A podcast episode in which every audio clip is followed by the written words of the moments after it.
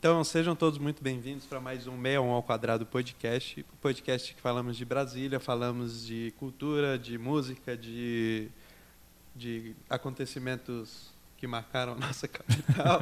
e, e É, cada não, você vez não tá eu mentindo, uma não. Você não tá-. Você não tá mentindo, não. A gente fala mesmo também disso aí. Mas a gente recebe pessoas de Brasília para falar sobre Brasília. É, não necessariamente pessoas de Brasília, mas pessoas que moram em Brasília, né? É, para falar sobre a relação né, de Brasília com a cidade e também é, para falar é, da vida da pessoa, dos trabalhos, quando é um artista, a gente pergunta de, de trabalhos de música, enfim, filmes. É, e hoje a gente está recebendo uma dessas pessoas, né? Que é de- uma artista de Brasília, uma produtora de Brasília, é, que a gente conhece bem porque a gente ensaia no, no estúdio, né? Sim. Vê o corre. Ela não aguenta mais a gente. Muito pelo contrário. Eu fiquei sabendo né, que ela vai aumentar agora o preço para 250 reais só pra gente, só porque ela sabe que a gente paga. É. Então, a gente, Pagar, a gente tá aqui com a Paula Torelli, DJ e produtora de Brasília e é, proprietária do Vênus Studio. Sim, olá, muito boa noite, gente.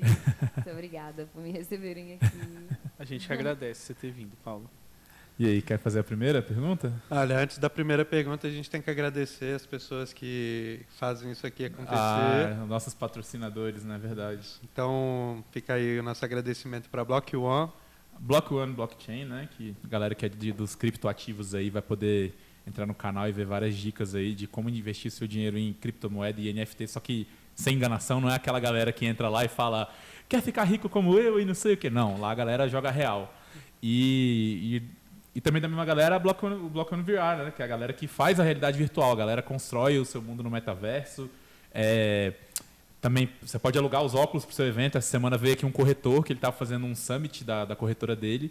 E aí ele é, fez o- a gravação 3D de vários imóveis.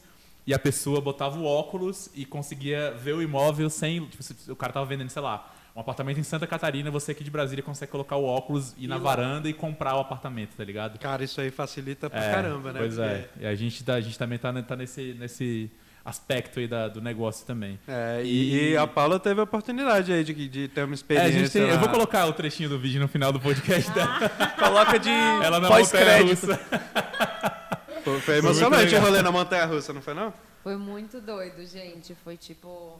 Eu fiquei de cara que eu não passei mal, porque foi tão real e eu dava, tipo. É. E assim, o normal a ódio, galera, é a galera Deus. ficar enjoada, assim, de, tipo, da, Aham. da tontura Eu ainda mesmo. não testei, não é isso que eu quero testar, tá, amigo? Só pra falar. Não, não, vai ser Eu você. dar Não, não quero- não quero. Cara, eu tive a É. oportunidade de É usar. A gente fez um passeio em Paris um dia desse que é bem legal, assim, pra quem, quero. conhe, pra quem conhece, mais legal ainda, porque você se vê no lugar de novo, vem as memórias, né, e tal. Sim. Mas só pra finalizar os patrocinadores, né, Block One VR, segue o canal na Twitch, tá? É Block One oficial em qualquer lugar que você for, YouTube, Facebook, Instagram. Hoje eu streamei ali, passando raiva no FIFA. Eu vi, na inclusive, Twitch da. Block One. Semana passada eu e o Ramsés também, da R23, esteve aqui também com a gente. Tá faltando o meu convite. que tomou um pau pra mim lá, que ele sempre ganhou de mim. A primeira vez que eu ganhei dele tá em live. Isso aí é o que importa. E o Calil vai ser a próxima vítima, tá? É, vamos ver, né, gente? Vai sair aí um trechinho, vocês vão ver que vai ser mentira. É, mas é isso, né? Estúdio BSB, Foto BSB e Prego Music que estão na produção desse podcast, né? Isso, E segue é todo isso. mundo lá no Instagram, tá aparecendo aí. As Lower Tuts estão aparecendo aí embaixo. Segue a gente lá. E. Cerrado VIP. Ah, o tá Cerrado VIP Não tem importante, ó. Tem muita propaganda, é porque a gente é bem patrocinado, viu? Vai que vai. É, o Cerrado VIP, que a gente testou o Ramsés aqui da R23. É, se você quer ir pra Chapada dos Veadeiros de um jeito VIP mesmo, é, sem ter que dirigir, sem ter que, que alugar hotel, sem ter que se preocupar com passeio, com que restaurante comer e tal, fala com a galera do tomar uma Cerrado breja. VIP, tá aparecendo no Instagram aqui embaixo, o telefone do Ramsés também tá aí. Você sai de Brasília num carro de 5 estrelas. É só pagar aí. Você vai num carro que é pra sete pessoas, vai só você e seu boy, só você e sua mina. Vai no carro só vocês no ar-condicionado, já tomando aquela cervejinha daqui pra Chapada. Tem as paradas estratégicas aí pra galera. Chega lá, o Airbnb já tá reservado, reservado, os passeios já estão reservados com o guia é, é, é, que eles vão indicar, um guia legal pra caramba, tudo num preço bem acessível. Então, é, se você quer registrar esses momentos com drone, com eles têm todo o aparato pra fazer a parada acontecer. Então é de jeito VIP mesmo. Então, o Cerrado VIP tá aparecendo aqui, quem quiser ir lá.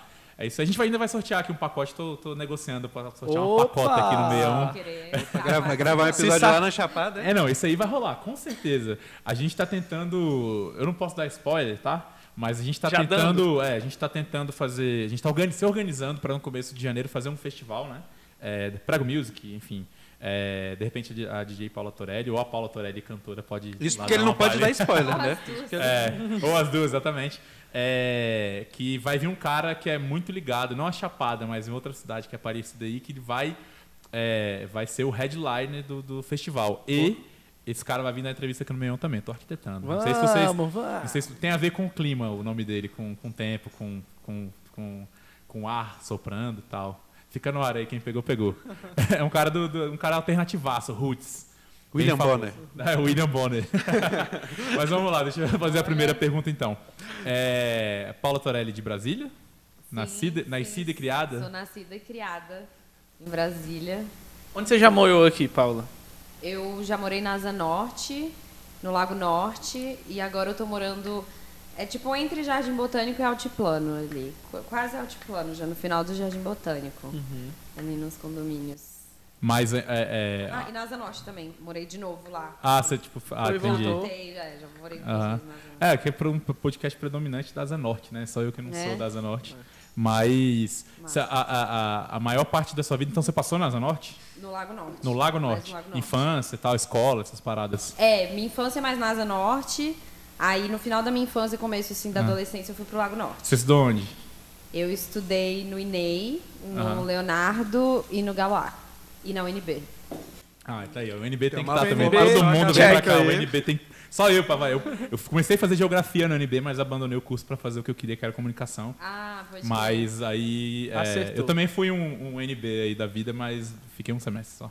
É. Sério. É, fiz geografia. Você mas- fez o quê, Paula? Eu me formei em comunicação Aham. também na Aí. UNB. Inclusive, eu sou formada em jornalismo, né? Ah, ó, aí só sim, que, hein? É, só que. hum, a verdade é que, tipo, a maior parte do curso eu não me identificava mais muito. Eu acho que eu tava procurando algo que não era necessariamente aquilo. Entende? Assim. Então. Mas eu acabei ficando, ficando. E, assim, valeu de muita coisa, né? Na verdade, porque hoje em dia, trabalhando com música, eu utilizo muito das ferramentas de comunicação que eu aprendi, né? E eu ainda trabalho com design também. É, é, é, acabou que eu, tipo, fui fazendo outros cursos, fui indo mais pro design, não fiquei no jornalismo em si. Mas a comunicação ainda está muito presente na minha vida profissional, né? Tipo, É, eu, eu acho que hoje em dia não tem como fugir. Até a gente mesmo na banda Mirante e, enfim, na Prego, no, no- no- todo mundo trabalha com comunicação. Eu, eu sou formado em comunicação, mas eu sou formado em publicidade e trabalho com jornalismo. né? Eu fiz o, a, ao contrário, É, né? Muito contrário. tempo de agência e, e é um lance meio puxado, né? Assim, é meio... é- é- é- a parada do ego é foda. Não que a gente viva também no, no meio artístico, não seja, né? Também é, É. muito... A gente sabe que é muito Pô, o ego do artista é uma coisa. Então, é, eu entendo que quando você fala assim da, da- dessa parada da comunicação e, e não tem como hoje em dia, se você tá, você, sei lá, você é dona de casa ou um dono de casa, se você tá em casa e você tá no Instagram postando uma foto sua, você já tá fazendo uma publicidade É. sua, sacou? É. Não, com certeza. Hoje em dia, com, com toda essa. é, toda essa mídia social que você tem, que você tem que cuidar de redes sociais, ainda mais se você for dono de um negócio, alguma coisa assim que cuida das suas coisas por conta própria, né? Sim. Tem que fazer, tem, você mesmo tem que ser seu contador, seu advogado, seu marketing, seu E todo mundo meio que começa assim também, né? Com certeza, né? Você vai, hoje em dia, você tem muita op- oportunidade de iniciar um pequeno negócio e depois, se ele der certo, você vai contratando Sim, mais é. suportes, né? E Mas- ser artista é, né, um negócio, né? Você é o seu negócio. É, você é um profissional autônomo é, e, e basicamente no começo, quando você não tem uma produção e tal, você é o empresário, o hold, é, o produtor, o, o, Social o, o músico, social media, o contador e o cara que resolve perrengue, o advogado, praticamente assim, da parada. Sim. É. Eu acho que esse É cansativo. o- esse- mas é uma parada que acho que todo, todo artista tem que passar. Eu acho que Sim. o que eu vejo muito assim é que alguns artistas é, que têm uma estrutura financeira de família já e tal, é, ou de, sei lá, o cara. Eu conheço, tem até amigos meus que os caras sempre foram músicos frustrados, porque não, não tinham como fazer a parada rodar, aí, sei lá, passaram num concurso pra ganhar 15 conto por mês. Uhum. E aí o cara vai lá e investe nos melhores equipamentos do mundo, mas não investe no principal que é o talento, né? Que é treinar e tal. Então, eu acho que é, quando o artista ele não passa por essa parada de ser o contador, ser o hold, o cara que fecha show e não sei o quê, eu acho que ele perde essa essência do underground, né? Sei lá, do, pô, passei daqui e é, passei os perrengues, agora tô aqui, mas eu sei como é que funciona lá embaixo. Tipo, o cara tá milionário, mas ele tá milionário por quê? Porque ele, lá atrás, ele já foi o cara que empurrou a bateria, que trocou o cabo e tal. Então ele sabe como funciona e lá em cima ele, ele ganhando dinheiro e tendo a equipe, ele vai saber cobrar a equipe porque ele esteve lá, né? Sim. Eu vejo muita gente que só chega lá em cima e, tipo, se pedir pra trocar a pilha de, um, de, um, de, um- uma caixa ativa, não sabe. É, e eu acho que quando você já começa um- em um lugar que já está muito em destaque, isso tem uma pressão muito maior em você, Com né? certeza. Então, quando você começa realmente do zero, você vai indo aos poucos, vai pegando, né, por exemplo, como artista, tipo, pegando. Você toca para um pub, aí depois você toca para duas mil pessoas, depois para cinco mil, depois para 30 mil, né? Do que você já começar tocando para tanta né? gente e tudo mais, né? Eu acho que faz parte total você ir passando perrengue, Sim, cresce- sim, sim. crescendo É, na carreira, o dinheiro, tomando. ele não faz tudo, né? No meio audiovisual, assim, eu acho. Ele- Uhum. Ele, ele, ele ajuda muito, ele auxilia muito, mas ele não É, faz se tudo. você é uma pessoa que tem talento, assim, tipo, um talento foda já natural, é raro, mas você vê gente que nasce talentosa, sacou? E que com um pouquinho ali de, de, de esmero ali já consegue ser um artista muito gigante. e Sim, se, ela, se essa pessoa isso- ainda nasce numa família que investe, não falo nem uma família com muita grana, mas uma família que incentiva, Incentiva, que é, é. difícil, mais difícil até do que uma família com dinheiro, é uma família que incentiva. É. Se você nasce numa família que incentiva, porra, o céu é o limite, velho.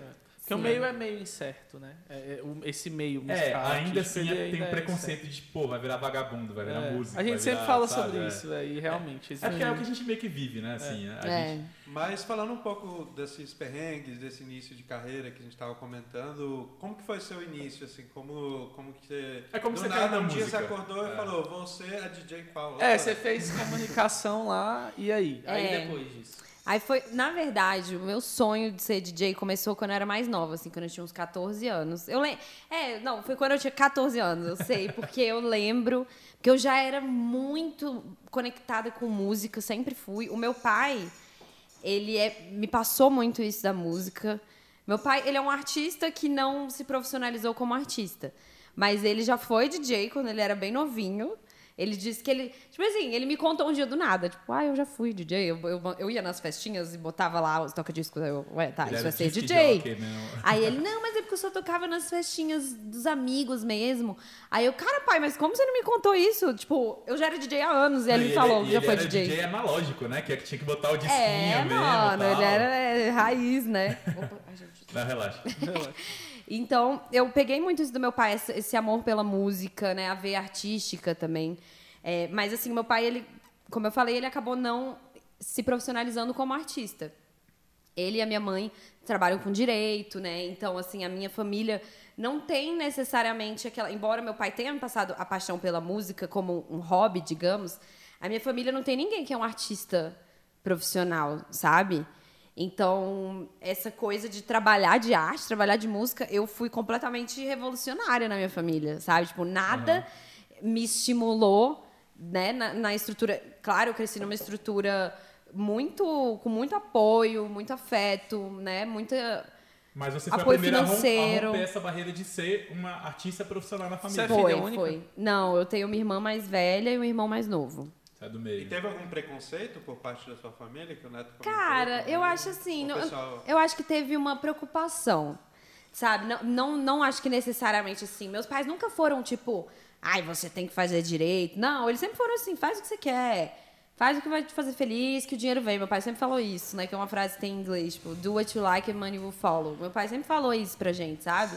Mas quando what you like é DJ, aí E- ele, e quando tipo, um- tem certeza. E Mas, quando assim, uma coisa demora muito assim também, é, eu falo até por mim, assim, é, e você é mais novo, no começo de carreira, você dá uma, uma- uma desanimada, assim, você fala, pô, não- não- será que não vai ser isso? Será que não vai virar e Sim, tal? mas eu até que eu comecei meio velha, né? Digamos assim. Acho que a gente pode falar em termos de.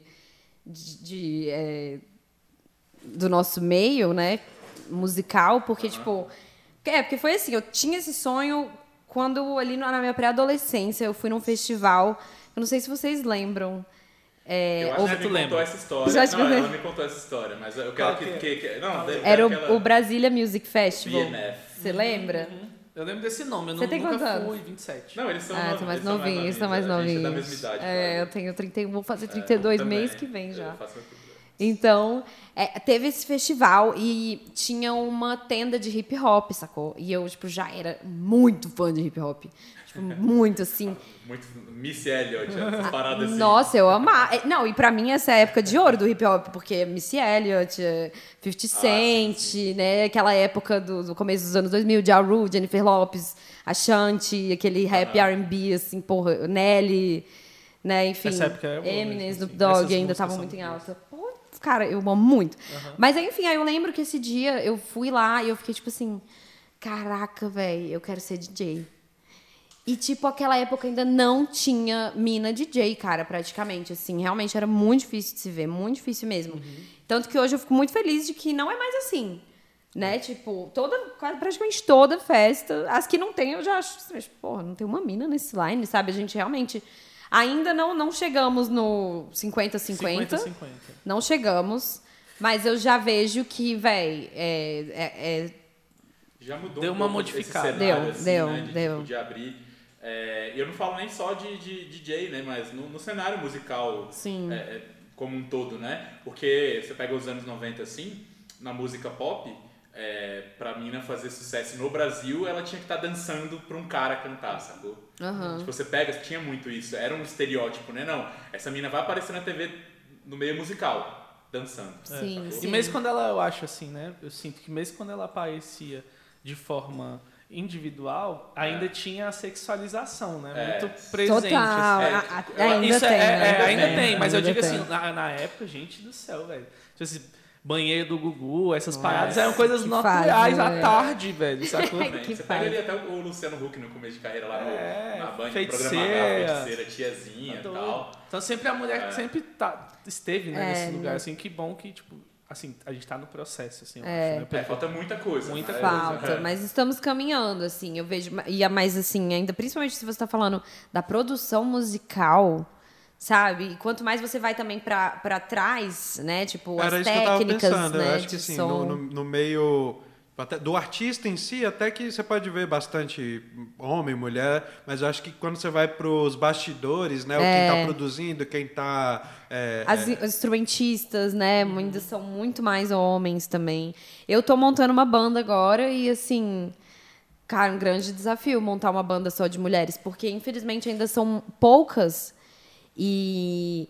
Aí as que tem já estão em tantos projetos que elas não conseguem mais pegar É projetos, boas, né, entendeu? Isso é foda, velho. É, as que estão profissionais, Sim, que né? isso Que é- estão realmente no corre da Sim. música profissional, sabe? Tipo, é bem difícil mesmo conseguir, sabe? É, porque existiu um, querendo ou não, assim, né? Culturalmente falando, um atraso, né? É, na, na sim, profissionalização sim, sim. dessas pessoas, É. enfim, na qualidade técnica, porque a- é, não, não, não- nunca existiu, eu acho, né?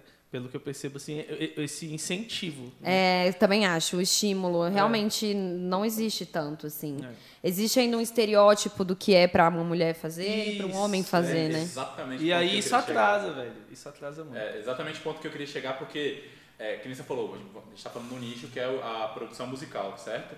É, e é engraçado como uma coisa ela pode ser multinichada, né? Porque você está num nicho que é produção musical, e ela, obrigado amigo, ela tem que, é, você tem produção musical, e depois disso tem uma separação que é produção musical, que mulher pode fazer e que homem pode fazer. Não, gente, calma aí. É, música Sim, é música, tá sim, entendendo? sim, Qualquer um pode ainda. fazer, sacou? Conheço, tem uma banda, pô, não vou lembrar o nome, tá?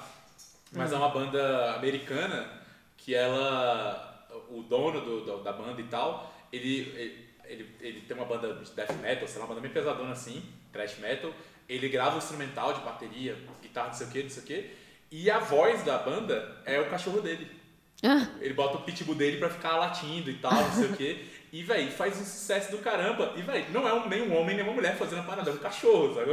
Então, assim, eu acho que o universo artístico no geral, não só o Acho que a musical- gente não pode mais falar em 50-50, tem que ser 33,33 dízima periódica. É, não, mas, mas assim, falando sério, eu acho que, eu acho que, é, é- é- que tem que tem que despolarizar essa parada, né? Homem pode cantar, é, sei lá, pode cantar sertanejo, pode cantar rock, a mulher não, a mulher só pode cantar pop, só pode cantar funk. Sim, não, não tem que total. existir isso, né? velho? É, até porque a gente está vivendo um momento que todas as barreiras de gênero estão sendo questionadas, estão sendo remoldadas, Aham.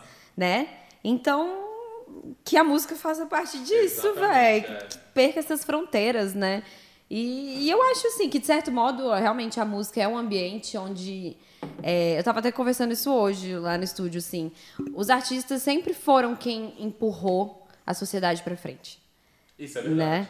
Então a música sempre tem que ser realmente Não, essa precursora. vê até, até na pandemia, a primeira profissão a parar foi a profissão dos artistas e a última a voltar, né, de fato. Pra... Sim. E, velho, e ninguém volta fazendo arte, rindo, Obrigada. curtindo o, o que tá fazendo, sem chororô, sacou? Mas se for parar para pensar também, ó, a revolução da própria pandemia também veio por conta dos artistas, que foram eles que tomaram a frente para fazer as lives, As lives, É, exatamente. sim. Ninguém, ninguém não tem o que fazer em casa. Exato. Não é nem, não é nem o que fazer, né? Não tem o que comer, então precisa ter Ah, dinheiro. não, não, sim, lógico. Tudo bem. Tô falando da questão mais cultural da parada, mas claro, Também. a É. social foi muito importante. é. É. Agora, é, é, acho que pra gente retomar um pouquinho. Você com 14 anos foi no BMF. E Eu aí? estava contando várias histórias dentro de uma. É, é, eu fui lá e falei, caraca, é isso, vai rolar. Só que é, acho que vocês que são artistas talvez também se reconheçam, tenham, tenham tido essa vivência como eu, não sei. Eu acho que você, quando você vira artista, tem algo que é como se você estivesse se assumindo pro mundo. Né? Tipo, é como se assim, ai meu Deus, se eu contar esse sonho para as pessoas, elas vão saber algo que é muito pessoal. Então eu tinha meio que vergonha, não sei, era uma coisa muito pessoal minha, entendeu? Eu acho que foi isso, assim, realmente, porque eu rompi muito com uma dinâmica que a minha família tinha, assim, e, e ao meu redor também. Eu não era amiga de ninguém da música. Quando eu comecei a tocar, tipo assim, eu não conhecia ninguém da cena. Eu, eu, eu gosto de falar que eu hackeei o sistema, porque eu não conhecia ninguém, ninguém, mesmo assim eu Você fui tava- entrando. Chegou individual, solitária na parada, É. sem conhecer ninguém. Só, véi, só falei, só falei, vou tomar o primeiro passo. Porque foi assim, eu me formei em comunicação. Aí eu me formei quando eu tinha uns 21, 22, assim. Comecei a trabalhar em agência. E, véi, não tava feliz, não tava nada feliz. É um saco, velho. Eu Ah, trabalhei 12 anos. muito- é agência muito trabalho. Eu não tenho cabelo muito por conta disso. é estressante, véi. É, meus pais, meu, meus, meu pai, meus, meu, meus avós são todos com cabelo. Eu fui o único que fui pra comunicação, o único que trabalhei com agência. Não, e a agência que atendia a presidência da República, que atendia. Nossa. passava O estresse madrugada, não tem 420 cabelo. vezes. Maria, mais. eu acho que eu até sei qual que é. Hum. E aí foi isso, sim. Eu trabalhando em agência e aquele sonho pulsando dentro de mim, sabe? Aquela vozinha no meu ouvido. Vai fazer um curso de DJ, é o que você quer fazer, é o que você quer fazer. E aí eu fui chegando num ponto assim que eu, cara, foda-se, vou fazer. O não eu já tenho, vou atrás da humilhação. Tô zoando. Muito pelo contrário, né, queridos? Olha onde eu tô aqui sete anos depois no podcast. É verdade. Siga seus sonhos. Aquelas frases que o He-Man falava no final do desenho, né? Siga seus sonhos. Mas é sério, siga. Porque realmente foi isso, assim. Eu acho que. Acredito muito, assim, que com o universo às vezes é isso. Você precisa dar um passo no desconhecido para que as coisas venham, né? Nada Até vai pra- acontecer até se pra- você não for pra atrás, você, sabe? é, até pra acontecer. Tudo pode acontecer, inclusive nada. É. Mas você tem que descobrir, você tem que pisar lá e Isso, conhecer o é, desconhecido, né? exatamente. Foi o que eu fiz, graças a Deus, e realmente as portas foram se abrindo, assim, sabe? E, e muito trabalho envolvido também. Eu fiz o curso, né? Muito, muito treino. Quando as pessoas me perguntam, assim, né? Paula, como começar a ser DJ, sabe? Tipo, é, eu fiz um curso, mas tem pessoas que nem, nem sequer fazem curso, que compram um equipamento e estudam, é, vão no autodidata mesmo, estudam, pesquisam, treinam, também acho viável, principalmente para pessoas que não têm a Condição, condição né? financeira de fazer um curso, né? E Mas hoje com a internet fica, ficou mais viável, apesar de ter muita, muito curso foda que é pago e tudo mais, né? é, Você consegue aprender o básico. aí, Cara, né? eu realmente, assim, eu acho que eu, eu, não, eu nem tenho muita propriedade pra falar, porque eu não tenho muito costume de assistir vídeo Tutorial. tutorial de- pra, Pra DJ, porque eu já DJ. fiz dois cursos, eu, tipo, É, não, meio. você já domina, assim, né? claro que. É, claro que eu poderia dominar mais, claro que eu poderia, mas eu acho que como eu também ando muito no corre dos estudos da produção musical, Aham. O meu Que já é outro mundo. meu né? foco tem se mudar. né? É, o meu foco tem se mudado um pouquinho nesse. seu- Mas assim, eu realmente assim acredito que existem. Cara, hoje em dia no YouTube tem tudo, né? É, tem tudo, velho. Mas assim, também não. Se você tem a condição de fazer um curso, eu, eu, eu diria pra você fazer um curso. Sabe? É, eu Porque acho que eu é acho que. mais, é mais recortado, né? É mais bem feitinho, né? Claro que tem muito material no YouTube, tem muita gente que É, o, o cara que vai querer estudar é, por é vídeo no. YouTube, essas coisas, ele até vai querer, mas ele tem que ser muito mais esforçado no ponto de, tipo, Exato. É. caçar as informações, ver o que, que é útil, o que, que não Fazer um é. plano de estudos, né? Tipo, isso É. é difícil. Um curso te dá essa. Te dá tudo mastigado, né? Módulo 1, É, módulo 2, é, módulo 3. é. Então, E assim, diferença. trazendo um pouco para minha realidade, por exemplo, né, que comecei a aprender sobre fotografia de curioso, né? É, vendo vídeo no YouTube, dá para você aprender prati- praticamente tudo. O lance, eu acho que o principal é a curadoria das informações que vão chegar até Isso, você. tem muita gente falando besteira. Pois também. é, e até porque, por exemplo, se você pega um vídeo de um cara que, sei lá, não tá. Não, ah, não tem muita didática ou não sei o quê. Tipo, ele pode muito bem, é, é, às vezes, te desanimar a aprender, porque ele vai falar de certos equipamentos que você não tem, É, vai, vai ele- começar a cagar regra. Ele ca- caga a regra, tipo assim, ele meio que joga na sua cara que você não tem nada. Sempre tem um cara assim, olha, vou fazer um tutorial aqui pra ensinar a ligar a sua câmera no OBS pra fazer uma live. É claro, se você não tiver um computador com pelo menos i7 e 8 GB de RAM, nem tente. O cara fala, praticamente fala isso. E, e o cara- problema também cara é esse, né? Que às vezes a gente pega vídeo. muita coisa de É. pessoas que só porque tem um vídeo dela no YouTube e automaticamente a gente considera que talvez ela tenha autoridade Ó, no eu já- assunto. a gente já É falou verdade, sobre isso nossa, aqui. verdade, Os melhores total. tutoriais são de, de em canais que o nome tá tipo assim, Joãozinho Gameplays, ele deve ter uns 12 anos e ele fala assim, ó. Fala galera. galerinha! Fala galerinha, tô aqui ensinando a desbloquear o Windows XP. E É sempre os Melhor é Hoje eu vou fazer um sempre tutorial aqui de é como sempre ficar salva É verdade, isso é verdade. Mas vamos lá. É, É, e aí, depois da É comunicação, trabalhou em agência, Trabalhei fez o seu curso de DJ. É, fiz o curso de DJ. Você foi atrás de equipamento, muito provavelmente, pick-up e tal. Fui, fui. Comprei uma controladora. Aham. Eu até viajei, comprei na viagem. Na gringa? Foi, comprei Ah, lá nos Estados foi Unidos. presencial. Foi, Foi foi presencial. presencial. Foi lá na DJ Rádio, inclusive. Um beijo pra galera de rádio. Eu também já dei aula lá, professora Aí, lá. Professora um nossa, tempo. velho, ainda é DJ professora Rádio, queremos você aqui. Tá? Aí. Ah, por que não? Vamos falar pra galera. É, eles são super legais, gosto É. muito deles. Até hoje são meus parceiros. E. Ah, mas é isso, quando eu fiz o curso, tava nessa de caraca, não sabia o que ia acontecer, ainda não conhecia ninguém. E aí foi tipo assim, aquela coisa, tipo. O marido de uma amiga tinha um amigo que tinha um bar. Aí, tipo assim, cara, aí, aí a outra pessoa que tava falando com o amigo do marido, não sei o quê, tem uma amiga que é irmã de não sei quem. Que é DJ. te- que é DJ, foi assim.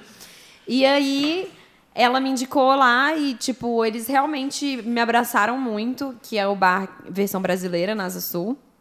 Massa, Eu já, fui- já fomos muito, né, amigo? Ave Maria. Eu fui residente lá por dois anos, Versão né? brasileira do Paulinho, né? É, foi, Ah, foi, é bem, parceiro. foi bem o Paulinho mesmo. É, né? É. Paulinho já te salvei de vários já, viu? Inclusive tá me devendo um show, eu salvei de umas encrencas já das mais bravas que tem. Vixe, Paulinho Paulinho na época do encrenca. Outono 09, que? Caraca, pode crer. Ué, o, o amigo dele era dessa banda também, o Matheus. Qual, qual amigo dele? O Matheus. O nome dele é Matheus. Que, Ah, que, é, não, que, é, que é amigo da. Que é marido da minha É. amiga, que apresentou. Ah, sim. Pro Paulinho, não, que é Paulinho, Paulinho. conheci ele desde a época da Camila, da, daquela época das antigas lá, que eles gravaram o clipe em Nova York. Nossa, Lembra isso eu disso? não tava Nossa, lembrado, não. 2000, eles abriram um show do Paraguai em que Brasília. ele, Caraca, eu lembro que eles Nossa, foram é. pra MTV também. É, foi é. nessa época aí. Aham, pode Massa, crer. massa, massa. Mas aí foi ele, foi ele que eu conheci, foi a primeira pessoa que eu conheci. E aí falou. É, eu lembro até que eu tinha acabado de terminar o curso, e aí ele me ligou, me mandou uma mensagem assim, um dia, tipo assim, você quer, quer tocar lá hoje? E aí eu comecei a pular, assim, sério, tipo. Eu fiquei muito. Foi, foi das primeiras vezes ou a primeira? Não, foi a vez? primeira. Aham. Foi a primeira vez que eu toquei. Eu comecei a, tipo, chorar, assim. Eu fiquei muito emocionada. Eu, ai, meu Deus, caraca. Isso já foi rolou, ano? não E deu E deu, acredito. tudo, e deu Foi certo? Deu, Foi um deu tudo muito certo. Eu fui residente lá por dois anos, Isso foi sabe? que ano que você começou a ser... A, a Foi fazer? 2015. Ah, é recente, né? É, mas É sete isso- anos Não, sim, também, é- né? É por isso que você falou que, tipo, você já começou mais velha pra É, profissão. é isso. Eu tinha Ah. 24 anos já, sacou? Então, assim, não, não era também, né, novinha, igual eu vejo a galera hoje entrando na cena, com Ah. É, tem 16, um- 17, tem um, um- 18. Um, parceiro meu da Copa 7 lá do programa e tal. Uhum. Que ele, inclusive, ele tá. Você tem que vir aqui, viu, cara? É o Lip Napoli, que é um DJ da cena agora. O moleque deve ter 22 anos de idade, tá tocando. Tocando piquenique, tá tocando. Vai pra Goiânia, pra aqueles só track boa, aquelas paradas assim. E o moleque tem 22 anos de idade, sei lá, Pois 21 anos de idade. é, é isso, saca? Então É. eu tenho noção que a minha idade, né? Mas é isso, eu fui mesmo sabendo que estava um pouco já velha, digamos, mas também acho que essas coisas são Eu super acho que é relevante. relativas. Eu acho que né? é irrelevante e relativo. Tipo assim, se você tá fazendo um trampo foda, e se você tá feliz com isso e tá te dando um retorno que você acha que é o retorno que você tá, tá querendo naquele momento, pra mim, vai embora, sacou? Sim. Claro. É o que dizem, né? Tem, é- dois, os- tem, tem dois melhores momentos para você plantar uma árvore. O primeiro já passou, o segundo é agora. ah, eu adoro essa frase. Érico Rocha. mais, mais, mais, mais frases como essa no meu curso no Hotmart, arrasta pra cima. Pra. Vá lá da árvore. Eu Frases Frases motivacionais. também, Mas eu, e- eu amo, eu sou a louca das frases motivacionais. E, e falando um pouco sobre, sobre ainda sobre essa sua carreira sobre DJ e tal, sobre sua carreira de DJ, é, começou na versão brasileira, você foi residente lá durante dois anos. Isso. Mas você começou a tocar em outros lugares, tipo festas da vida Sim, e tudo mais. sim, e sim. como é que foi essa experiência de sair de um lugar que você é residente, tipo, você sabe onde, onde tá a tomada, você sabe qual garçom que você pode pedir uma água, não sei o quê, e você vai pra um lugar que você nunca viu na vida e vai tocar uma vez na sua vida lá. Ah, eu gosto muito, porque assim, eu sou uma pessoa muito dinâmica. E acho que justamente por isso que eu vim pra essa profissão, né? É, É, porque é muita adaptabilidade, né? é, tipo, tá A sempre a isso, mudando. É, show uma Mas parada o. DJ, eu acho que ainda é um grau acima, eu acho. Assim, eu tinha um amigo que ele é o Larbach. Ele é da. Ele fez faculdade comigo e tal. E aí, um dia, assim, ele não é muito do rock, né? Aí ele foi. Calil, velho, vou tocar aqui, eu preciso de tipo isso, Umas isso, isso. referências. Aí eu fui e mandei umas referências pra ele, mas é isso, assim, você sai da sua zona de conforto algumas vezes, eu acho, né? Ele eu acho que é Sim. do. Não sei se ele é do. House. É, meio ele é mais do assim, house, é. né? Aí ele não tinha. essa- Aí, mas ele já, tipo, já tocou em lugar que era sertanejo, que era não sei o que. E, e ele não tinha essa, essa proximidade com o que dá certo, né? Sei lá. aham. assim, no- é, eu prefiro. Claro, eu já me meti em muita coisa, gente, assim. Mas você, Qual foi- prefere você prefere ser nichado, assim? tipo, Prefiro. prefere- Não, mas assim, o meu estilo é bem. o- O meu estilo é open format mesmo. assim, Aham. o meu estilo é aberto. Porém, É, se- se- assim, pelo que eu vejo nas suas, nas suas apresentações, de, às vezes até na, na- é, é, é, nessas feiras e tudo mais, eu vejo que o seu set ele é bem é, é- é bem indie, assim, bem abertão, né? Você toca, sei lá, eu vi você tocando, que eu adorei, inclusive, a da Playboy, que eu acho muito foda. Você tocou no set, no mesmo set, sei lá, toca Caetano Veloso. Sim, sim, sim, é sim, muito- muito exatamente. doido essa coisa. é, eu gosto. Eu gosto de misturar uns bregas, assim, sabe? Uns Aham. piseiros, uns arrochas. Eu gosto muito. Minha família é do Nordeste, sabe? Ah, não tem como Meu fugir. pai é baiano, Ah. então assim, eu cresci no axé, no arrocha, indo pra Bahia todo verão e ouvindo muito isso. Isso faz parte da minha identidade artística, sabe? Você tem uma liberdade para, digamos que você vai, sei lá, você foi contratada para um job, né? Tipo, algum algum evento mais específico, fechado. O, o cliente ele, ele tipo, ah, não, ele fala, eu que quero a Paula e alguma tudo coisa. isso, ou ela, ele fala, Então. então, vem aqui, eu preciso que você toque isso. É tipo assim, se eu tô indo pra um evento fechado, né? Esse ano eu até já tenho uns casamentos fechados e tal. O que eu, eu gosto assim, a gente se encontra no meio do caminho. Se ele tá me contratando, ele sabe que não vai rolar sertanejo, por É, exemplo. Ele já viu mais ou menos o seu set. É, e tal. e- Ah. exatamente. As pessoas que me chamam pra, pra tocar em eventos privados, geralmente já me viram na balada, gostaram já do meu estilo, sacou? E estão me chamando já sabendo um pouco da minha identidade artística. Aham. Né? Então, assim, a gente também sempre conversa antes, principalmente casamento, né? Que é um evento muito grande, importante, mas eu sempre converso antes, faço uma reunião com os noivos. E, tipo, a gente chega num lugar ali, tá, me fala o que vocês gostam. Eu falo pra vocês a minha vibe e tudo mais. Porque, realmente, assim, eu já aceitei muita coisa, mas hoje em dia eu não aceito mais se me passam um briefing, tipo, Paula, quero... Quero um set de sertanejo, quero um set de rock, quero um set... coisas assim que eu realmente não toco, não entendo. Cê- então cê- eu vou cê entregar um tá trabalho no- de merda. Eu vou fazer o seu trabalho direito. É, exatamente. Tipo, Você- vai ser ruim pra todo mundo. Vai ser ruim pra eles, vai ser ruim pra mim, entendeu? você vai diria que- zona, eles vão, tipo, talvez não gostar da produção. Você diria que você hoje em dia tá Exatamente. podendo escolher os eventos que você quer tocar? Tipo assim, lá atrás eu sei que pro- provavelmente É. você tocou em muita coisa pra poder aparecer, estar nos lugares e ganhar uma grana, pegar a experiência de palco e tudo mais, de set, Aham. de público, de pitch, de, de, de, de tocar e tudo mais. Hoje então você, você diria que você tá num patamar que você pode escolher e falar assim, esse evento eu quero tocar, esse evento eu não quero. Olha, eu diria que sim. Ah, aí sim, é. É porque isso tudo acho que é um processo, né? Não, foi legal É. você me fazer essa pergunta, porque eu acho que eu até hoje ainda não tinha percebido, mas de fato, eu já neguei trabalhos que não tinham, que não Nada. Não condizem seu comigo. É, É, já. Então, graças a Deus, eu acho que eu cheguei nesse lugar. Forma, assim, pode parecer às vezes um pouco meio arrogante, É, mas eu acho que não é essa questão. não, não que é é não. questão de simplesmente você achar o que que combina contigo ou não. né? É, e, e graças a Deus ter chegado num lugar em que eu consigo viver da música de uma forma genuína, sabe? Tipo, isso pra mim é o mais especial. Eu sei que eu falei, tipo assim. Mas, assim, não, não, não realmente não acho que é tipo algo realmente, tipo, que eu sou foda. Não, Tá, tá, aquela. Eu sou foda também. foda também, gente. Desculpa, eu sou leonina. É, você também tem, que- Mas- tem- também tem que ter o, o- amor próprio na parada. É, velho, não, é porque rola. realmente é muito né? difícil mesmo. Mas uma Chegar coisa que eu ia aqui, te né? Foi muito difícil, não foi é, fácil. qu- Quanto tempo? Eu sei que isso não é uma regra, mas é só pela é, sua história mesmo, assim. Uhum. Quanto tempo desse momento de 2015 lá, com o brother, sem conhecer a cena, até o momento onde você pôde, você sentir assim na sua cabeça que você recorda assim, que você pôde escolher, saca? Teve- Nossa, foi é muito recente. tempo ou foi, Foi é- muito tempo, eu acho, é recente. É recente, assim. Eu, eu acho que é recente a partir do momento que ela fala, ela acabou de falar que, tipo. Até é, ainda não tinha assim, pensado Parando nisso. pra pensar, então foi ver que recente foi tipo agora. Foi, foi agora. Falando nisso, deixa eu cancelar um job de amanhã. Eu não preciso disso. Quero É, uma outra coisa que eu, queria, que eu queria perguntar, a gente já conversou muito disso já na- nas idas ao estúdio. E também eu, ve- eu vejo muito disso na- nas suas redes sociais, que você milita pra caramba, né? Assim, eu, eu vejo e, e- e hoje em dia a gente tá com a- essa polarização toda e tal, que é muito difícil a gente ver artistas se posicionar. É, e ainda mais é, é, se posicionar e, e não ter medo de, de- da galera falar, ah, vou deixar de contratar esse artista pelo posicionamento. E assim, minha opinião, tá? Quando um contratante vira pra, pra, pra produção da banda Mirante e fala, ó, não vou contratar a banda Mirante porque eu vi o posicionamento do, do Neto no Instagram. Eu dou graças a Deus que ele não me contratou.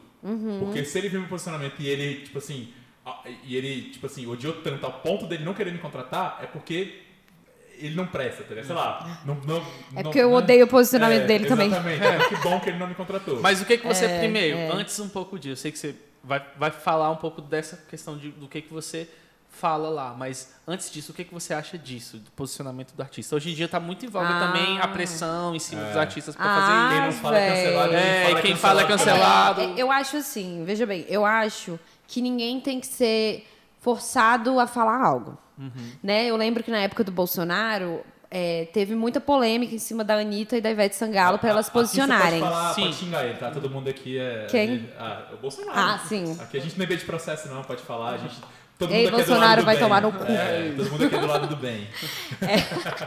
E, e eu lembro que as pessoas fizeram muita pressão, assim, pra Pra Anitta e pra Ivete posicionarem.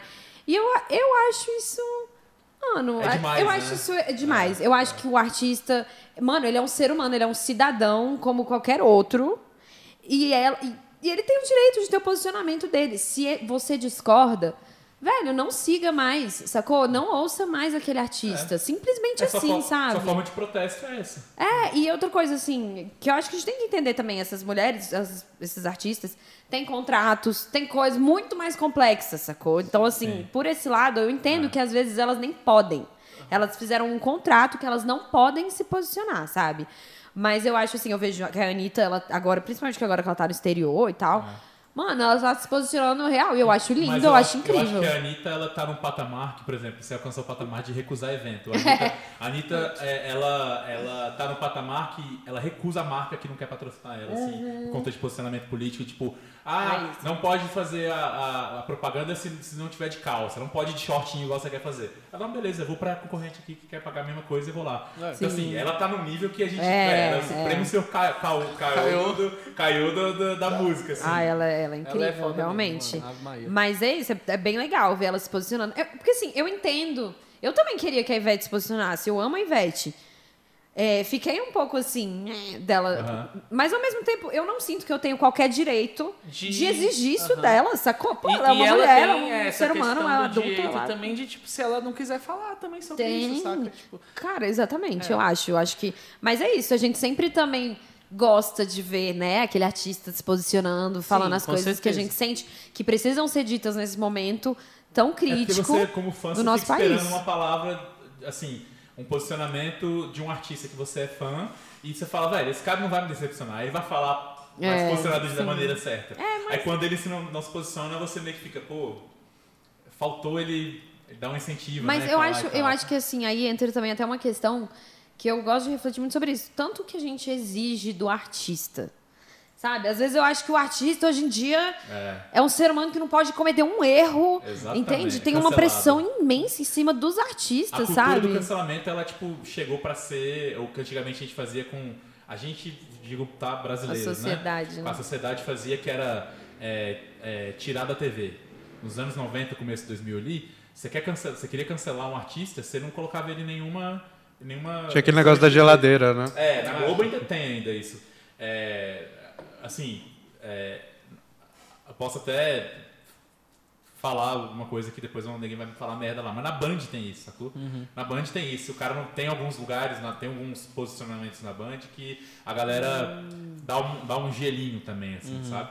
E, e eu não tenho problema nenhum falar isso abertamente, assim, porque é, é, é um assunto que é discutido lá dentro, sacou? Quando rola e tal, a galera. Então, se na Band tem um, um, um afastamentozinho de leve ali, imagina na Globo, que é a maior de É. todas e É, tal. velho. Lá, se você sair um pouquinho da, da linha, já era, sacou?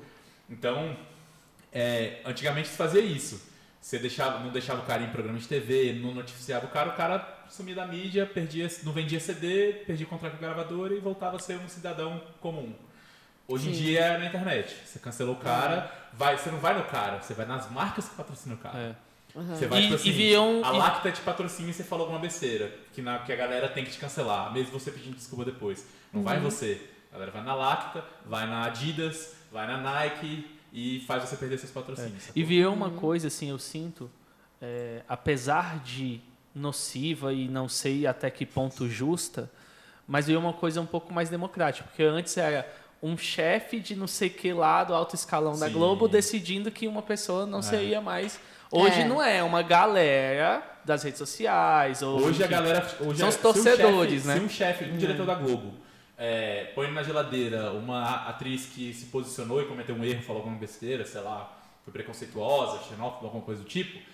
O, a- hoje em dia, do jeito que tá, é perigoso a galera cancelar o diretor porque cancelou a mulher lá dentro e cancelar a mulher porque ela falou besteira, sacou? É. Então, assim, é, é, ou o cara, ou enfim. é, É. hoje em dia, a galera é perigosa a galera cancelar a mulher pelo erro, ou o cara pelo erro, o ator, a atriz, enfim, pelo erro, e o diretor porque cancelou. É, o grande lance é que é, saiu do é, um cancelamento de dentro para fora e, veio, e começou a É. ser de fora para dentro. É. Né? Mas sabe o que que eu acho num contexto assim, desse, principalmente nessa época de cancelamento, assim, é, e a gente estava falando dessa cobrança pelo posicionamento das pessoas, dos artistas, principalmente. Eu acho que as pessoas ficam com medo, um pouco de receio de se posicionar Sim, também, porque, claro. é, por exemplo, o Neto falou, né? Até você mesmo tá lá, tipo, ah, é, eu me posiciono aqui, eu milito, eu tenho minhas convicções políticas e eu falo isso para todo mundo. Só que às vezes, né, no meio dessas suas convicções, você pode se perder e acabar falando alguma coisa e, e, sei lá, num contexto geral você é mal compreendida e as pessoas, tipo, ah, não, vamos cancelar ela porque ela falou merda. Então, tipo assim, às vezes você tá com boa intenção e acaba se ferrando. É, é claro que se você tiver as convicções políticas certas, a tendência de erro é menor. Não, Mas, é, mas, mas é isso, né? É certo pra gente, né? exato. Certo e errado, Isso aqui né? é, é.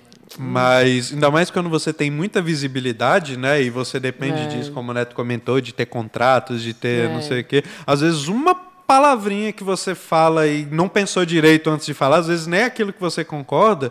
É, a, ge- a gente dá muito exemplo aqui falando mal, mas acho que agora nesse exemplo aqui cabe que é a questão lá do Monark, do, do, do podcast Ah, do- Flow lá. do Flow. Do. Que tipo assim, todo mundo sabe que o maluco não é nazista. Só que na hora dele se posicionar, ele foi viajando tanto nas ideias dele que ele acabou defendendo o nazismo de uma forma indireta, sabe? Então, tipo, é, tanto é que depois deu mó, não sei se você chegou a acompanhar toda Aham, essa é, eu não sei exatamente o que ele falou, o contexto que ele falou, não É, conhecia ele tava numa ideia de falar de liberdade de expressão, só ele, que aí ele é da, da, da, da galera do Elon Musk que, tipo.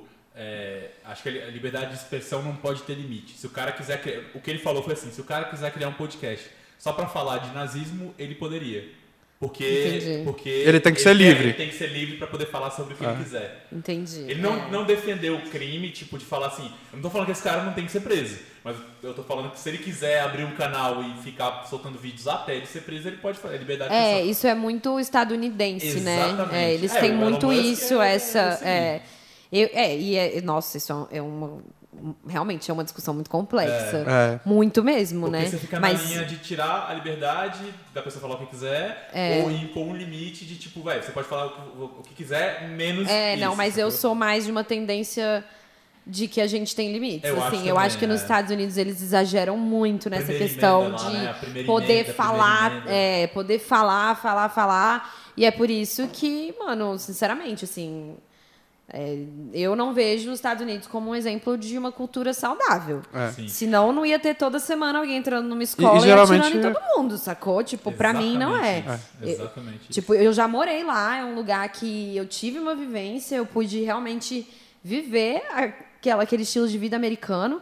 Aliás, no americano não, agora eu tô falando no Estadunidense. estadunidense, porque americano nós é também. É. Como diz a, Tá certo. tem uma a música de uma, de uma banda aqui do Guará e tal. é, acho que não tem mais a banda, mas um meu amigo encontrei ele, inclusive no show da Mirante, no último show da Mirante do Ben lá, o, o Regicídio, né? Eles são uma música que o refrão é Latina, a verdadeira América. É Pode crer, é nessa, isso, é. É, eu, eu Mas só pra muito- concluir esse negócio da liberdade de expressão. Ah, não, você ia falar uma coisa, né? Pode falar. Tá, não, Ah, do- do eu ia, na de verdade, Você ia falar dos estadunidenses. assunto. É, né, que é isso, que não É, acho peraí, que a é saudável. uma, uma etapa então. Gente, Você morou é. lá? Morei, é? morei, é verdade, não falei, não falei sobre isso, é verdade. Quando eu tinha 12 anos, a minha mãe foi fazer mestrado lá. Ah, legal. Aí a gente foi morar lá com ela. Morou, você morou onde? Eu morei em Houston, a cidade da Beyoncé. Ó, Houston, Texas. Eu já morei na mesma cidade que a Beyoncé. Ah, não, mentira, ela não morava mais lá, lá mais não. É. não, mas a gente morou na mora em mesma Nova. York já, mas... É, ela já devia estar em Los Angeles já, É. porque naquela época ela já era, já era bem crescida. Ela já... É, se eu não me engano, ela mora em Nova York, porque o Jay-Z, É? as empresas dele. O Jay-Z tem 35 É, o restaurantes. Jay-Z é- ele é de Nova um York, hotel em Nova York, além da Def Jam, da gravadora, né? Nossa. Def Jam Records. É, pois é, mas é isso. Eu morei em Houston e foi. Cara, Você fez, você estudou lá e tal. É, eu e como é que estudei. foi, velho? Eu fiz a sétima série lá. Nossa, eu acho que foi uma experiência que me moldou muito, assim, sabe? Então, pra você ver, tipo assim, de algo que foi tão forte e significativo pra mim, eu ainda tenho muitas críticas a tecer aos, aos Estados Unidos, assim, mesmo. Claro que teve partes muito legais de morar lá. Não, imagino. Principalmente, assim, pelo fator de que eu tava me reconhecendo. Eu tinha 12 anos, então é aquele momento que você tá se reconhecendo Aham. como pessoa, saindo Sim. da infância, né? E Puberdade, tem É, várias paradas rolando, né? tudo muito mudando, assim. Então, por isso que eu acho que mudou tanto. E também porque eu saí do meu lugar de privilégio aqui, fui viver lá. Uma coisa que me deu um clique na minha cabeça aqui foi que, que eu sou branca. Eu cheguei lá, e lá, eu não sou branca lá, eu sou É, latina. latino não é branco pra ele. Não, eu não É. sou branca lá.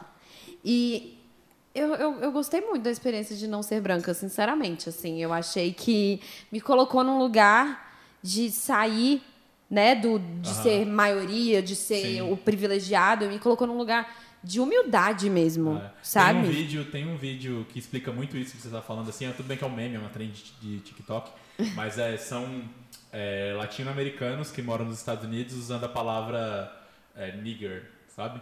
E aí, tipo, eles estão no meio da rua, assim, tipo assim, passando na frente de uma festa, e aí, Ah. tipo, ele fala com, sei lá, tá um grupo de, de, de pessoas negras, assim, aí ele fala, fala é, hello nigger, não sei o que, os caras já vão pra bateria, ô, ô, eu sou, eu sou mexicano. Aí ele mostra o passaporte assim, ele, ah, não, beleza, então pode. Porque ele não é branco, sacou? Então ele pode usar. E, Oxi. assim, é muito bizarro, né, velho? Porque, tipo, é, é o que você falou, Cara, que eles é, não, eles consideram, eles consideram o latino-americano não branco, sacou lá? É, sim, sim, então ele pode definitivamente. usar a palavra proibida, sacou? É muito mais um rótulo do que de fato o que. É, não deixa. É, é só um rótulo mesmo. É, né? pra mim Tipo, me fez ver, assim, que a, a raça, ela... Claro, eu não tô negando, assim, que existe, existem privilégios, existe racismo, mas o, o, o conceito, o que é uma raça, é algo que é cultural, Sim. né? Que é moldado, porque se eu, num país, sou de uma raça, e aí eu saio daqui e eu sou outra... É cultural. É, mostra que isso é uma criação cultural. Então isso me faz ver o quanto, caraca, a gente ainda tá criando guerras sobre uma coisa que ainda é super subjetiva, sacou? Tipo, o quanto que a gente ainda tem realmente a- que se educar, né? Todos nós. Sim, sim, sim. Em relação à a, a, a nossa raça, a nossa Não, e- etnia, e o ser humano que nós é uma, somos, é sabe? uma espécime em constante evolução. A gente veio uma evolução, né? Então a gente a gente está em constante evolução. Uns evoluem mais rápido que os outros e os outros não querem evoluir porque são idiotas mesmo, sacou? Eles não É, querem eles, buscar a evolução. eles ganham alguma coisa estando ali, né? Eles, É. eles É, desse ponto de vista aí, étnico, realmente existe essa questão de, tipo, é, manter, assim, eu acho, né?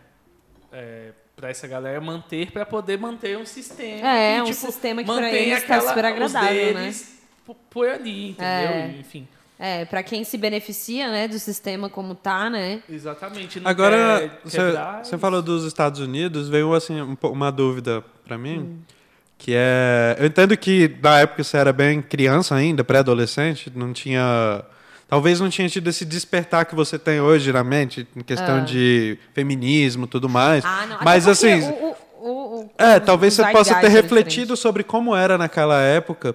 É, essa questão, se, se, se lá também. Como que é essa questão de. de Pelo que você lembra naquela época. é, de machismo, de. diferente. Nossa, muito até o papel da mulher na sociedade. Eu morei lá em 2002, 2003. Ah, tá, dois Morei anos. um ano. Não, na verdade foi um, Um ano, ano, ah, eu fui tá. na metade, sacou? Entendi, Aí eu entendi. fiz a sétima série lá. Nossa, cara, os Estados Unidos é um país extremamente machista, extremamente. Mas eu acho que é, tipo, bem parecido com aqui, sinceramente, assim. Eu acho que. Que é...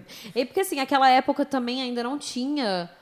Ainda não estava na pauta, né, as discussões sobre questões sociais como tá hoje em dia. Então, acho que, assim, a gente ainda não, não tinha não- esse empoderamento do Alcançado, feminismo. né, esse, esse lugar de, de discussão, assim, tá em É. voga e tal, né? Inclusive, eu já vi, assim, até uns vídeos falando sobre quantos anos 2000 foram uma época meio bosta, assim, pro feminismo. Tipo, até falando em termos de cultura pop, é, foi um momento que tiveram muitos filmes e séries, como Sex and the City, por exemplo, que eu até adorava, mas hoje em dia eu acho bizarro. Porque é uma série que estereotipa, estereotipa muito a mulher como algo... Ah, eu só gosto de você pega os sapatos. filmes dessa época, é tipo. É, Vestidas para casar. É tipo uns filmes sempre. é, o Diabo Veste Prada. Meninas é, tipo, Malvadas. Meninas Malvadas. Ai, a- Meninas As Malvadas eu gosto. Não, é maravilhoso. Mas assim, mas, Mas é- quebra um pouco, quebra um pouco. Tem que ver qual Mas ano. tem isso de, tipo, meninas rivais, né? É. Sempre alimentando. Hoje não a tá feia mais da assim. escola e as bonitonas da É, escola. hoje já a- tá sabe? diferente. É. hoje a gente tá trazendo Diário de uma princesa. temáticas né? mais feministas, Sim. com certeza, velho. Isso é muito Ai, legal. A gente vê. é, é, eu vi um, um, um mini documentário, mas eu tenho que lembrar o nome até porque é bem legal, que ele falava justamente isso, e mais especificamente falando sobre é, o quanto a liberdade que o Netflix, ou e as plataformas de streaming, mas mais Netflix, deu para os diretores e diretoras, roteiristas de série, para colocar esses paradigmas para serem quebrados nas séries que saem no Netflix. Porque, tipo, você chega no Warner e fala, ó, quero fazer um filme tipo o Brookback Mountain lá, sacou? Os cowboys que, que ficam, viram namorados. Tipo, aí o Warner vai falar, tá, pera aí que você já, tipo assim, tirou do público normal para um público mais 18 para o público gay. Pô, isso não vai dar dinheiro. No Netflix, na Netflix não, na Netflix você fala, ó, você precisa de quanto para fazer? Ah, preciso de 200 mil dólares. Beleza, toma aqui. Vai lá e faz. E aí a gente foi vendo esse crescimento nas plataformas, principalmente as digitais, com conteúdo LGBTQIA+, e conteúdos é, é, que falam sobre é, é, é, o combate ao racismo, a xenofobia e tudo É. mais, que filmes, de fato, você via um ou outro ali falando uma parada. Uma coisa muito louca foi quando Moonlight, você já assistiu? Sim. Já, Pô, nossa, Ganhou Oscar, né? Oscar, esse velho. Caralho, foi, É foi lindo foda. esse Aquele filme. filme, A é é maravilhoso. a é fotografia tudo é bonito, fotografia, é uma parada meio Tem fria. a assim. Janelle Monáe, né, velho? É, mano. Então, é e assim, todos eles trabalharam muito bem. Aquele cara que faz um dos principais quando fica mais velho. Aham. Também Ele foi fez, pra outro, outro filme e ganhou um- ele Oscar fez- também. Não, ele fez Luke Cage no Netflix. da Foi, ele fez né? uma, um Ele faz vilão, o- né? Foi- é, ele faz o Cotton Melt. É. E tiraram ele, sabe por quê? Que eu fiquei sabendo? Ah. Curiosidades do Calil aqui, tô Por brincando. quê? É. Está na hora Que- do curiosidade. Porque ele tinha tanto trabalho É o pipocando. que, tipo, precisou tirar o bicho. Ele tinha É. tanta coisa, assim. Mas é porque assim, da série, agora saindo totalmente do assunto aqui, tá? A, série. É uma série.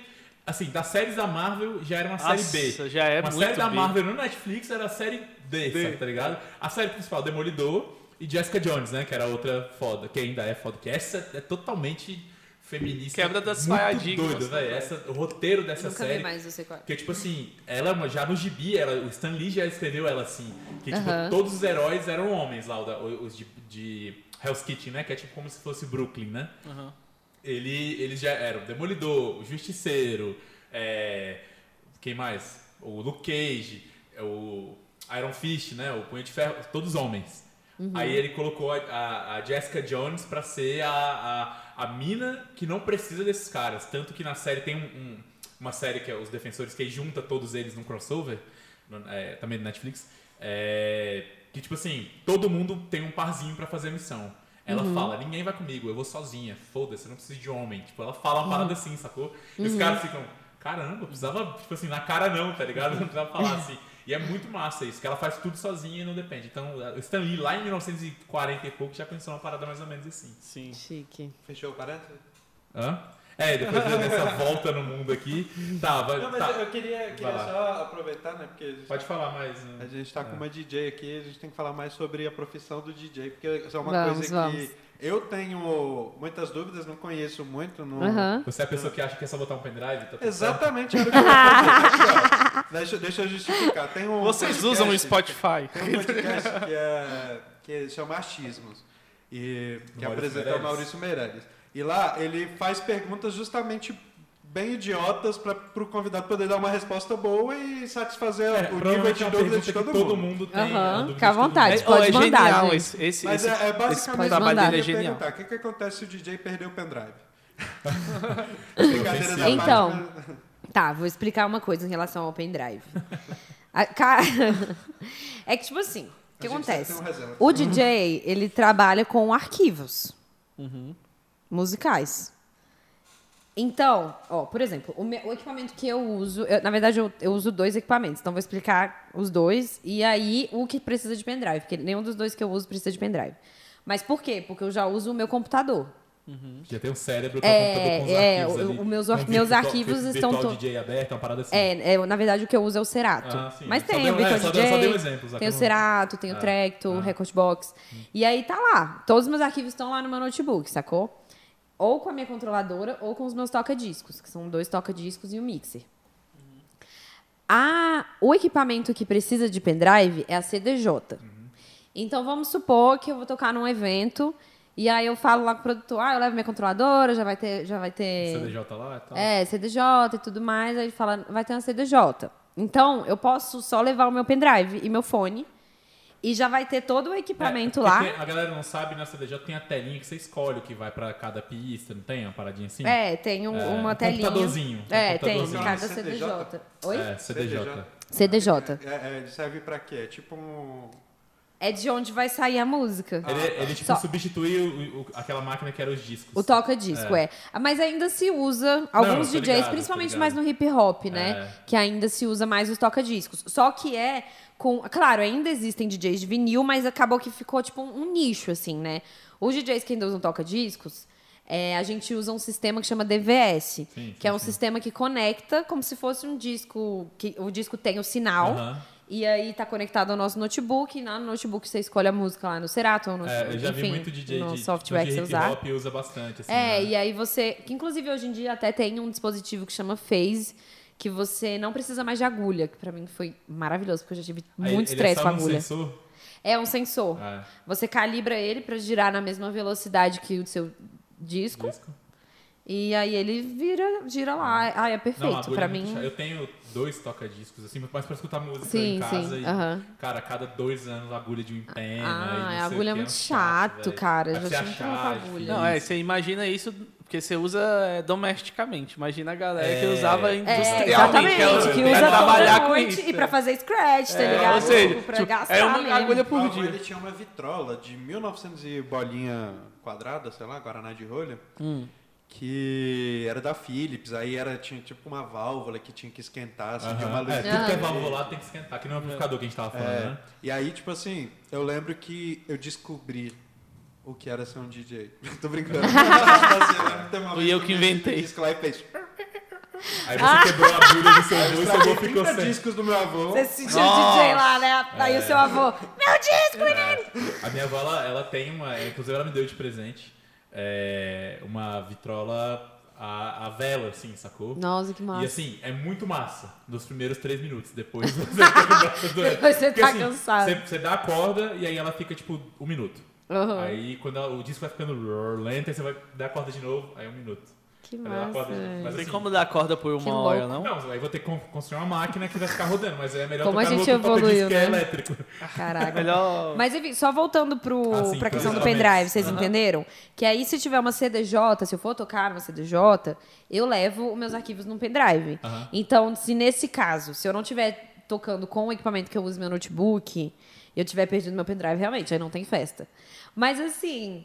É, eu não É um- entendo por que, que isso virou um tabu, sacou? Porque é isso, gente. Nós somos DJs, nós tocamos músicas que já existimos. Às vezes eu acho que as pessoas têm a ilusão que a gente vai criar Você tem- música você tem ali que- na hora. É, você tem que, Não. tem que fazer tudo na hora ali. Pegar o MPC, fazer a bateria, fazer não sei o quê. Então eu achei que o David Guetta foi muito injustiçado naquele. É. Tipo, uau, ele perdeu um DJ. O vou- o vou- pendrive ele é um DJ de vou- mentira. não, vou- eu gente. dizer- DJs usam pendrives. É. Tá tudo bem. O David Guetta que- é legítimo. E faz parte. Faz parte. é, negativamente para essa parada no Brasil foi uma vez que o, o, o Jesus Luz, na época que ele namorava a Madonna, que ele virou DJ, igual os ex-BBBs fazem. Atacou o DJ. É, atacou de DJ, fez um curso lá e virou DJ. Aí ele foi no Altas Horas. É tipo André e aí ele botou, ele botou a, a Pioneer dele lá, né? A CDJ.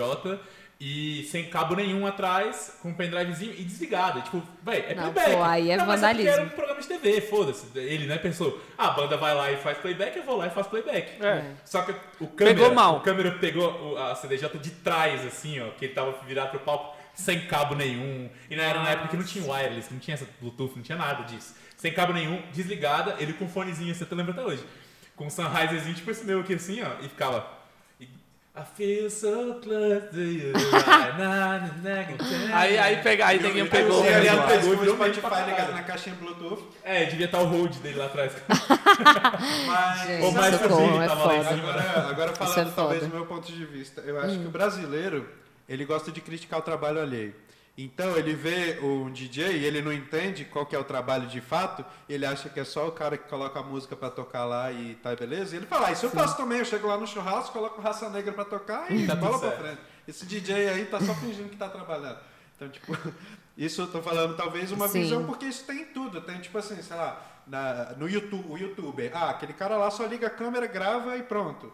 É, Aquele cara ali só chega e faz um desenho. A Anitta, ela só sobe lá e Ela só canta. sobe e canta. Ela tem 20 mil anos na, de na TV a galera acha que eu chego lá, entro no ar, apresento e vou embora. Meu amigo. Mas é isso, de- não, não é. Desde 8 Não, é horas da manhã sentado fechando matéria, fechando 500. Eu sou editor-chefe da é parada, muito. velho. Tipo Assim, se eu não tiver lá pra botar o que vai pro ar, não tem programa, velho. Eu acho assim que eu consigo fazer uma alusão muito com, a com, a- com o trabalho de DJ, muito com o que você faz. Aham. É como se assim, tocar, tá lá de fato se apresentando para as pessoas, é, é o seu momento de estar na TV. Isso. Mas o, o trabalho mesmo bastidor foi antes. É tipo. Existe uma nuvem de coisas Sim, que existem que sim. você pega e filtra Antes. e você organiza e você tipo se prepara, Claro. e você investe pra poder chegar e fazer um bom trabalho. Exatamente, Exatamente. tipo, muita pesquisa musical, sabe? Tipo assim, o DJ não para Não, de pesquisar. DJ é muito mais até que banda, de fato, porque o DJ, ele. Beleza, a banda ela busca referências pra terminar uma composição e tudo mais. O DJ ele tem que ficar mudando o set constantemente, tudo bem, não- ele não Sim. compõe de fato, pega e escreve cada nota, mas ele tem que pegar uma, procurar músicas e referências que encaixam no conceito do set dele e mudar dependendo do- da festa que é, reduzir o tempo, e não sei o Exatamente, quê, e é. tomar cuidado com, com a palavra que tem lá, tem que cortar. Então, assim, é muito complexo. É uma ciência. Eu chamo, eu chamo engenharia, de- engenharia de som no geral e, e o trabalho de DJ, é, produtor DJ, uma ciência. Uhum. O que uma banda faz aqui, os quatro, cinco fazem, é, eu acho muito mais feeling do que. Tem a lógica que tem a parte técnica pra caralho. Os músicos vão me cancelar agora. Ló- lógico que tem a parte técnica pra caralho, mas é, eu- é, tem muito do sentir, né? De pegar o instrumento e sentir, não sei o quê. E o DJ, ele faz isso, só que com os ouvidos escolhendo o set lá, sacou? É, é fazendo- diferente. É diferente, né? Tanto que Essa- agora que eu tô começando a cantar, eu vejo uma diferença muito Pois é, grande. a gente quer saber das- da carreira Paula Torelli cantora, que a gente já viu algumas coisas Fala um pouquinho pra gente. É. Então, cara, tava falando sobre isso com a minha psicóloga hoje. Que... Manda um beijo pra ela. É, beijo. Ai, eu amo ela, ela é Ah, maravilhosa. também quero mandar um abraço pra minha psicóloga. Pra de vocês, né? Obrigada. Não, É, não, o- agora não é mais, é. Ô, você, você, Eu não- acredita que os melhores amigos fazem a mesma psicóloga? Sem, e sem saber? Não, sabendo. um indicou pro outro, Ah, né? tá, tá. Crer, pode Aí um ia pra falar mal do outro e o outro ia pra falar mal do um. Pronto. A Olha, gente vamos fazer uma nisso. terapia conjunta aqui que tá, não tá bom, isso aqui. né? É. Sim, aí... Mas enfim, é. É que o que aconteceu? Eu sempre amei cantar, sempre amei, amei, amei. E o meu pai, voltando ao meu pai, né, com a veia artística, né, que temos em comum, ele sempre falou: "Filha, você canta bem, vai, faz um curso de canto, vai mexer nisso, você gosta de cantar". Eu sempre sempre fui no carro cantando e tal. Mas assim, é isso, antes de eu fazer o curso de canto, de fato, eu eu, eu desafinava. Eu não sabia, não entendia a técnica de cantar. Claro que existem pessoas que já nascem Lógico. cantando pra caralho, mas a verdade é que cantar é estudo, é prática, é treino, né? E.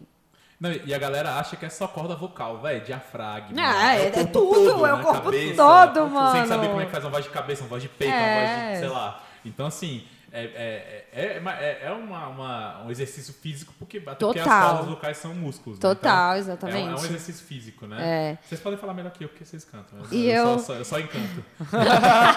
Eu sou baterista. Eu, é, e eu amava cantar, e aí eu, a- cara, foi uma coisa que foi se desenvolvendo ao longo de muitos anos, porque eu realmente tinha muita vergonha mesmo, assim, sabe? Mas era aquela coisa, tava tendo festinha lá em casa, aí eu pegava o microfone, sempre cantava, entendeu? Tipo, tinha essa coisa assim de eu cantar de brincadeira e a galera gostava. Aí uma vez ou outra alguém falava, vai, Paulo, investe nisso. Aí eu, aham, vai rolar. É, você não levava tão a sério também, assim, né? Porque eu não acreditava Não em mim. acreditava É, nisso. tipo assim, eu não levava a sério realmente porque eu não achava que eu. eu achava que eu tinha Que é- já ter nascido com aquilo, entendeu? E, e aí depois que eu falei, não, eu vou me matricular no curso de canto. Comecei a estudar e comecei a cantar para as pessoas que eu conheço e elas me dando feedbacks positivos, falando, ai, que lindo, você tá cantando bem. Mas eu acho que o que virou a chave mesmo foi eu começar a compor, né? Que tem muito a ver com a pandemia, que foi um momento. Na verdade, a primeira música que eu escrevi foi antes da pandemia, foi na época das eleições. Que eu tava passando por, assim, muita ansiedade. Eu não tava bem, eu tava muito Acho triste. muita gente é, Com essa. né? com- tudo com- que tava acontecendo, aquela coisa ao meu redor, as pessoas assim, defendendo o Bolsonaro, a gente, que porra tá acontecendo? E aí eu escrevi uma música. Tipo, foi. Cara, pior que o Bolsonaro seja na minha vida, ele, tipo, foi ele. Eu posso dizer que foi ele quem me desencadeou a escrever minha primeira música, velho. Então, realmente, na lama Ah, ele fez alguma nasce coisa a, boa pelo a, a Lotus. finalmente. Né? Fez a Paula virar a Paula cantora também. É, é, realmente, a arte mostra pra gente que na lama que nasce a Lotus, né? Tipo, foi nesse contexto do Bolsonaro que eu escrevi minha primeira música. E aí veio a pandemia. E aí e foi muito junto com a produção musical também, né? Porque eu fui começando a fazer beats, e aí a partir dos beats que eu fazia, eu, tipo, caraca, Velho, vou colocar, vou é, vou escrever aqui. aqui, ver que sai. E começou a sair, e eu escrevendo, e eu fui escrevendo. E escrevia uma, terminava outra. E eu, gente, será que eu sei escrever música mesmo? Que tá rolando, entendeu? Eu, caraca, foi uma coisa que eu descobri mesmo que eu sabia fazer, assim. Foi muito especial. E aí, às vezes, o que eu tava falando com a minha psicóloga hoje é que às vezes eu acho que eu me sinto um pouco uma impostora, porque como eu descobri isso agora, eu sinto assim, será que eu sou menos legítima do que alguém que tem esse sonho desde criança? Entende? Mas o que eu tô entendendo é que não, mano, eu tenho o meu direito também de expressar essa assim, expressão percebeu que- artística que, chegou agora na minha vida. Eu, eu vendo você contar a história de como você se tornou DJ e como você se tornou cantora é, e compositora, que elas têm uma similaridade que é nas duas, é, além de você ter começado mais tarde, né, do que as pessoas normalmente começam, Sim. você é, é, tem, uma, tem essa similaridade, na verdade, e tem uma... Você não tratou do mesmo jeito, porque é, a- os dois talentos, né? Porque ah, quando você quis ser DJ, você meteu a cara e fez um curso. Quando você quis ser cantora, seu pai falou, vai lá e faz um curso, e você falou não. É, eu Sacou? tinha muito medo. É, e sendo que você começou do mesmo jeito, as duas, entendeu? Aí Eu Sim. acho que a nossa cabeça ela tem uns gatilhos que, tipo, fala, velho, não. Você não vai fazer isso aí. Cara, eu tinha tempo, muito você tá medo, velho muita já, vergonha. É, velho. Foi realmente, assim, um pulo no desconhecido de um jeito cabuloso, sabe? E, E, e, pô, tipo. pe- pelo que a gente acompanha das coisas que estão saindo, assim, das músicas clipe e tal, você caiu de cabeça mesmo, né? Pela produção, É porque eu sou. É porque eu acho assim, que eu, eu coloquei a pressão em mim mesma de que eu já tenho um certo nome, né? Já, as pessoas já me conhecem na cena musical, então eu Ah. já senti aquela coisa, tipo, pô. Tem que ser minimamente Eu já bom. sou a né? Paula. É, eu Não já dá pra quero- fazer na- no quarto, assim, né? É, eu já quero também chegar, né? Aquela coisa. E, e também, assim, é, Ah, tem uma frase que eu gosto muito, que é- foi alguma santa que falou, não sei. Que é, a quem muito é dado, muito é testado. Né? Então, como eu já tinha um patamar de reconhecimento e já estou usufruindo disso, eu acho que isso exige de mim mais mais ainda, Entendi, entende? entendi. Entende? Porque Aham. às vezes pode parecer para as pessoas que eu é, tipo, ah, Pulei de pagar. pulei assim, Aham, sabe? aham. Tipo assim, Já tem o nome, vou agora é, nessa vou vibe. fazer isso aqui e- e, e deslegitimar. É isso, eu Entendi, acho que é entendi, isso. Mas eu não sei se isso é uma insegurança minha, se isso é algo que de fato acontece. Que as pessoas. Entende? Não, eu, eu acho que as pessoas julgam, é, mas eu acho que a gente, na nossa cabeça, acha que elas julgam mais do que elas julgam. É, Porque isso você é tem verdade. as suas inseguranças. Então, na verdade, acho que é um pouco dos dois do que você mais falou. com, É. com a nossa É. própria produção. Às vezes os outros só passam. É, assim, a última vez que eu me senti assim foi quando eu saí dos bastidores da TV pra frente das câmeras. Então, assim, você pode ver que os meus comentários nos primeiros episódios, tem lá no YouTube, se a galera quiser me ver passar vergonha lá, lá em 2018 e tal. É, quando eu tava atrás das câmeras, só editando, tava lindo demais, dirigindo e tal. Quando eu fui cobrir, eu começou eu cobrindo um buraco e depois a galera falou, não, você não vai cobrir buraco, você vai ficar pra sempre agora, que foi muito legal. Eu falei, não, não, não. Quando foi. Peraí, mais- eu sou, eu, Pra eu, eu mereço sincero, isso, pra, sei lá. pra, pra- pra mais, ser mais sincero, quando eu fui cobrir um buraco, eu tava livre, leve e solto. Ah, só essa vez, isso aqui, vou falar uma vez só, foda-se, eu falar merda, não sei o quê. Entendi. Aí ficou no bom? outro- aí no outro dia a galera, não, não, vai ser pra sempre agora, tá? Aí você fala, ah. Aí Aí começa a bater em Os segurança. comentários são assim, tipo, aí ontem no jogo lá, não sei o que, não sei o que, não, não, Netão. É. Não. Não, mas aquele gol, não, a bola entrou, foi gol, foi golaço. Não, Eu era muito, eu não queria expor e minhas, minhas, minhas- meus conhecimentos táticos, sei lá, com medo de falar assim, falar alguma merda, falar, pô, esse jogador ia, pela- era- ia jogar melhor pela esquerda. Aí, aí vem, sempre vem mensagem, sempre tem mensagem. Porra, esse gordo barbudo aí não sabe de nada, tira ele desse. Todo dia a gente recebe mensagem. Lógico que recebe, porque Caraca. você tá na TV aberta, tem 80 mil TVs te assistindo todo dia, tem bilhões de coisas, né? Bilhões, de fatores. No começo eu ligava pra caralho pra isso aí, falava, pô, o cara tá certo, ia lá re- review o jogo, não sei o quê. Hoje, velho, eu até te falei o que a gente tá fazendo ultimamente, que a galera tá enchendo o saco assim. Um ou outro, lógico, tá? Todo, a gente tem muita audiência massa, mas um ou outro aparece assim, ah, por isso que eu não assisto, não sei o quê. Eu falei, pô, meu irmão, você perdeu tempo pra mandar essa mensagem? O controle tá do teu lado, velho. Tá passando no Globo Esporte, pode mudar aí. Próxima pergunta. E continua o programa, Sim, sacou? sim. Porque, velho, sem tempo é pra hater, tá? É, é o rolê de E eu senti escolher. essa, essa, essa insegurança, sacou? Aham. Foi a última vez. Depois que eu, que eu virei a chavinha e falar, velho, eu sou bom, eu tô aqui porque eu sou bom, foda-se, vambora. E aí Sim. foi embora, sacou? É, eu tô, tô nesse processo. Nesse assim, processo. Eu ia agora perguntar ainda. isso agora. Como Eu você acho tá que se sentindo, tem- né? Assim, agora. Já tem quanto tempo que você compôs? Ah, é 2018. e Tá depois, assim, tipo. É, aí durante a pandemia eu escrevi várias músicas. Eu, inclusive, tenho um álbum já pronto. E só que eu ainda tô lançando singles. Aham. Que Quais já foram lançados já?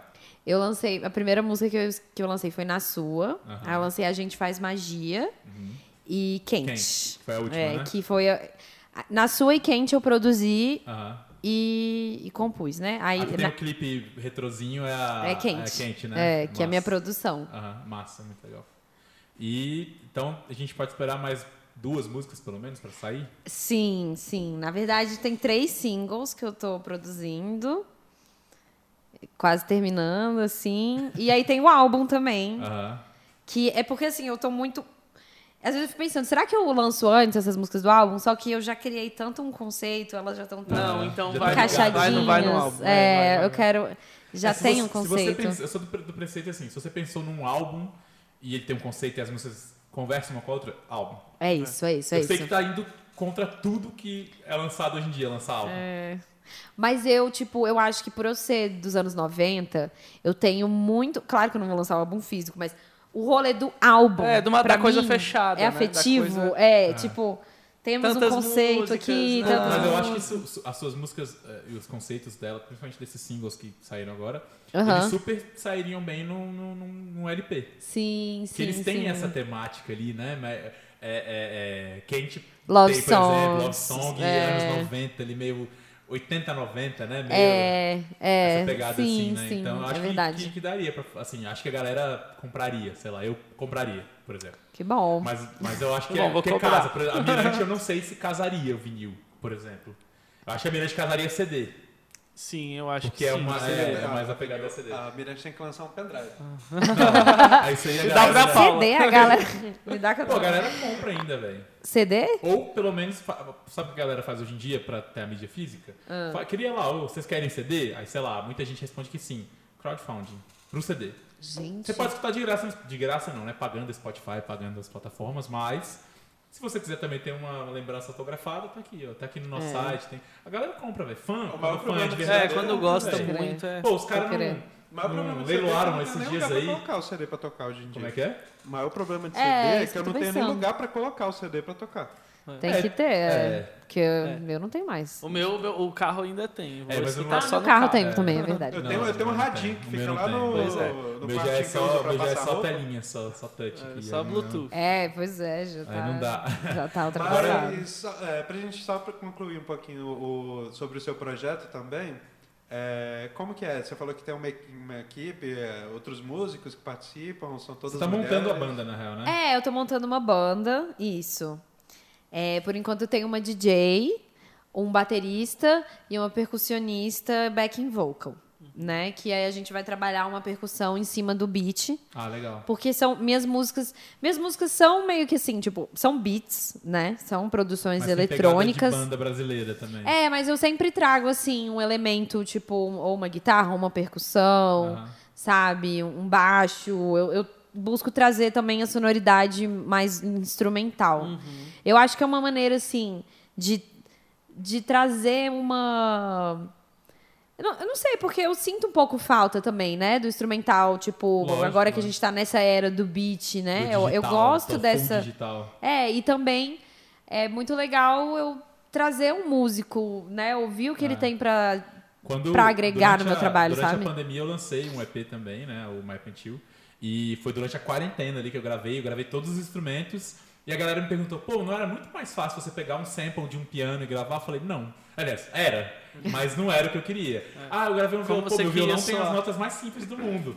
Mas eu gravei o violão e, porra, eu senti falta de ter. Aí as baterias, tudo bem, mais elaboradas, né? A mix, master, depois e tal. Mas é, os meus teclados, os meus synths e tal, você, você vê, você escuta meu EP, é um EP de quatro notas cada música, assim. É simples, é porque eu, eu sou um músico limitado, é, fora bateria e percussão, eu sou um músico muito limitado. E eu gravei tudo sozinho durante a quarentena. Então, é, é, e a galera, outra coisa que a galera me criticou bastante foi a parada. Tá, mas por que um EP com quatro músicas? Por que, que você não lançou single? Que ele ficou com Ué, preguiça de fazer o gente. resto. Tô brincando. Não, velho, pô, meu álbum todo tem um conceito, as capas conversam É. uma com a outra, o estilo da música conversa uma com o elemento de uma com a outra, o assunto de uma com a outra. É isso. Então, e ah, então, ah, eu vi que você tem a primeira música lá que é com uma amiga sua cantando, a Manu Garcia, tá devendo uma visita também. E, e as outras só instrumental.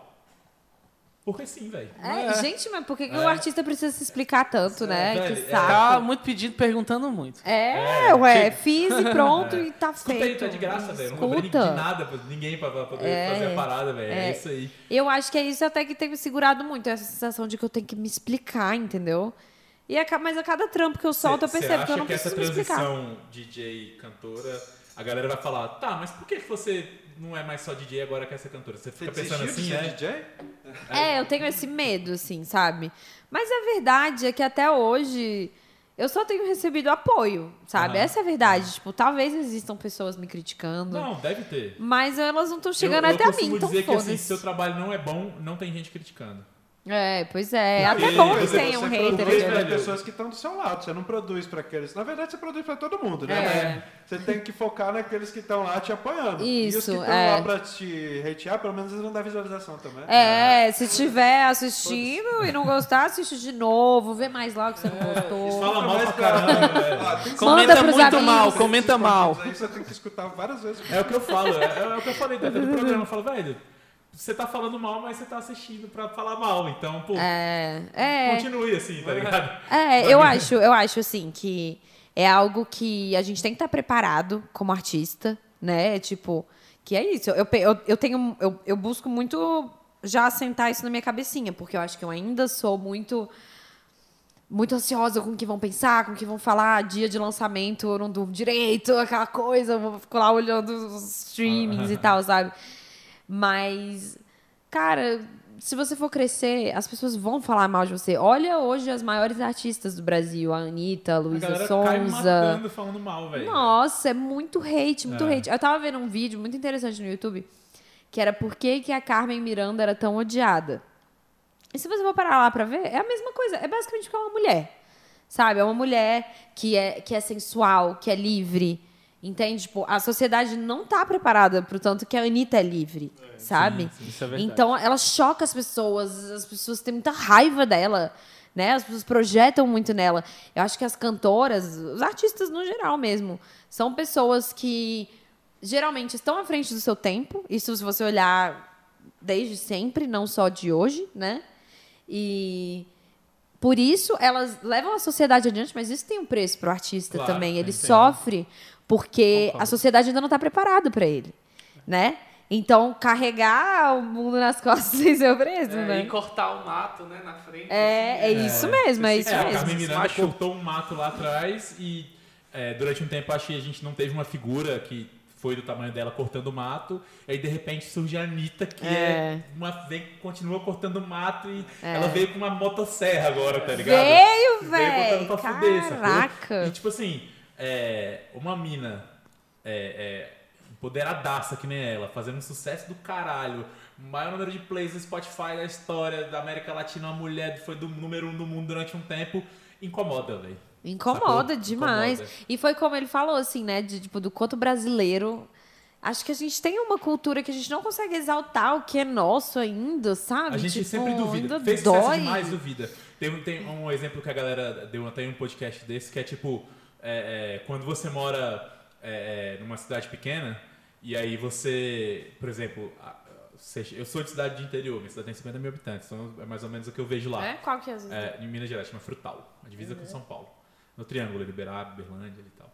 Aí, lá é assim, chegou um caminhão da Casas Bahia pra entregar uma geladeira na casa da minha avó, a rua toda pra fora. E aí começa comentários, nossa, ganhou na loteria, nossa, será que tá vendendo droga? Será que não sei o quê? Será que casou com um cara rico e pegou herança e tal? Nunca é, tipo, velho, a, galera trabalhou, juntou dinheiro e comprou a geladeira. Nunca é.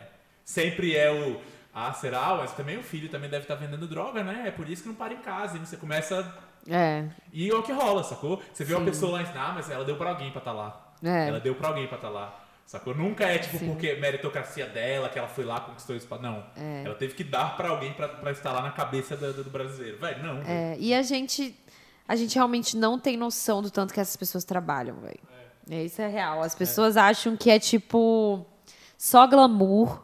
Mas, cara, real. E a pressão, gente, é, uma pressão. Mano, você acha que fazer 35 shows por mês é glamour? Pois é, gente. Não, de não, onde tem tá que- o- cinco velho, shows por quantas mês, pessoas estão com essa pessoa, saca? É, Quantas não é só pessoas- ela fazendo 35 shows por Músicos, mês. galera São do 110 palco, pessoas galera fazendo que 35 monta. shows por mês. É, gente é uma demais, d- mano. E é, pra demais. mim, o que eu penso, assim, é que realmente. Porque, cara, eu vejo isso, assim, eu, no, no nível que eu estou agora, como artista, o, o número de pessoas que eu me apresento, eu já sinto um nervosismo do caralho, entendeu? Imagina. Você chegar no Você, Coachella. é, você cantar no Grammy, cantar no Coachella, saca? Tipo, gente, o emocional é invejável, sério, tipo, é incrível, é estar incrível. muito bem com ela mesma, velho. Tipo, de Muito confiança, bem. de segura, né? e É, as pessoas não têm noção disso, elas acham que é muito simples subir num E palco. detalhe, ela sobe num palco do Rock in Rio depois que ela já fez os 35 shows na- no mês, tá? É. Então assim, não aquele não, ela não ficou o mês todo ensaiando pra aquele show. É. Ela fez 35 shows e o último show é um show desse, gigante, sacou? Gigante, Que ela tem que velho. pensar em toda a logística, que é um, um palco maior, que ela vai ter que fazer uma encenação, que ela é, vai de- sobe de moto no palco, o Snoop Dogg vem, não sei o quê. E, tipo assim, não é o show normal dela. Além dos 35 shows normais, ela pensou num dia especial no Coachella pra 150 mil pessoas, sacou? E fora o condicionamento mental que você tem que fazer para conseguir controlar a ansiedade, controlar estresse, Sim, controlar exatamente. diversas coisas que É. vão. É, a, a- a gente, é só a gente pegar a gente como exemplo mesmo, assim, quando a gente começou a fazer, é, é, eu lembro muito do Valada no começo do, do 61, porque a ideia é- é- é- veio dele, ele é o host da parada, é o cérebro e tal, é, é, mas é, tava tudo certo quando a gente apertou o REC a primeira vez, ele Porque ele nunca tinha Aham, tido uma é- é experiência na frente da câmera. é. Então, hoje ele domina pra caramba e tudo mais. É, é a mesma coisa que foi comigo na TV, provavelmente a mesma coisa que foi você- com você sendo DJ a primeira vez e tudo mais. O Calinho, quando tocou pela primeira vez ao vivo, né? Então, É. é. é uma parada que choca, né? Você, tipo, fala, caralho, tá valendo, velho. É. Tá valendo e agora não É. tem como voltar A preparação mais. que for, você É. ainda pode ter um É. nervosismo, E quando né? acaba a primeira vez Possível. que você faz essa parada, você provavelmente passa um filme na sua cabeça de tudo que você passou Hum. pra chegar lá e apertar o pendrive lá, ou afinar a guitarra lá e tudo mais, sacou? E, e eu acho que. Na moto USB7. Ó, tá. Brincadeira, já parei. Relaxa. e agora eu tô vivendo algo muito novo, né? Assim, Sim. tipo, com cantar, né? Você não se apresentou ainda cantando? Já. Já? Já. Duas vezes. Ah, teve no, só. no- é, no Infino teve uma, né? Teve no Infino e É. no Mimo Bar. É. É. E o que, que você sentiu desse termômetro assim? Véi, cara, o, o doido é que, tipo assim, eu não fiquei tão nervosa quanto eu achei que eu fosse ficar. E principalmente na hora. Na hora eu me soltei muito, É. eu conversei com a galera, eu fui muito espontânea. Então eu realmente fiquei, caraca, velho, a gente tem muito mais medo do que É porque realmente. eu acho que quando você tá lá sabe? não tem mais volta e seu corpo inteiro. Não, beleza, beleza. É. Agora eu vou ter que fazer acontecer Ele se e adapta. vamos embora. É, a gente se É, adapta. Dá um friozinho embora. na barriga, às vezes, antes de entrar no palco, assim, você pega um palco grande, um palco, sei lá, começa a pegar com a gente, rolou já. É, é, vocês falam por mim, né? Não mas imagino que isso tenha rolado pra Não, vocês. no Cruzeiro pra mim foi um pouco. É, no. Cruzeiro pelo tamanho do palco, É. toda a estrutura e não sei o quê. E, e- e- e- Ou quando a parada dá muito. dá tipo errado indo pro palco. Tipo, que rolou já com a gente de power play não funcionar, do clique não tá chegando, não sei É, o quê. não, eu já E passei muito por véi, isso. Hoje a gente consegue fazer, tirar o, o retorninho aqui, foda-se, vamos no pelo e é isso aí mesmo, vamos embora.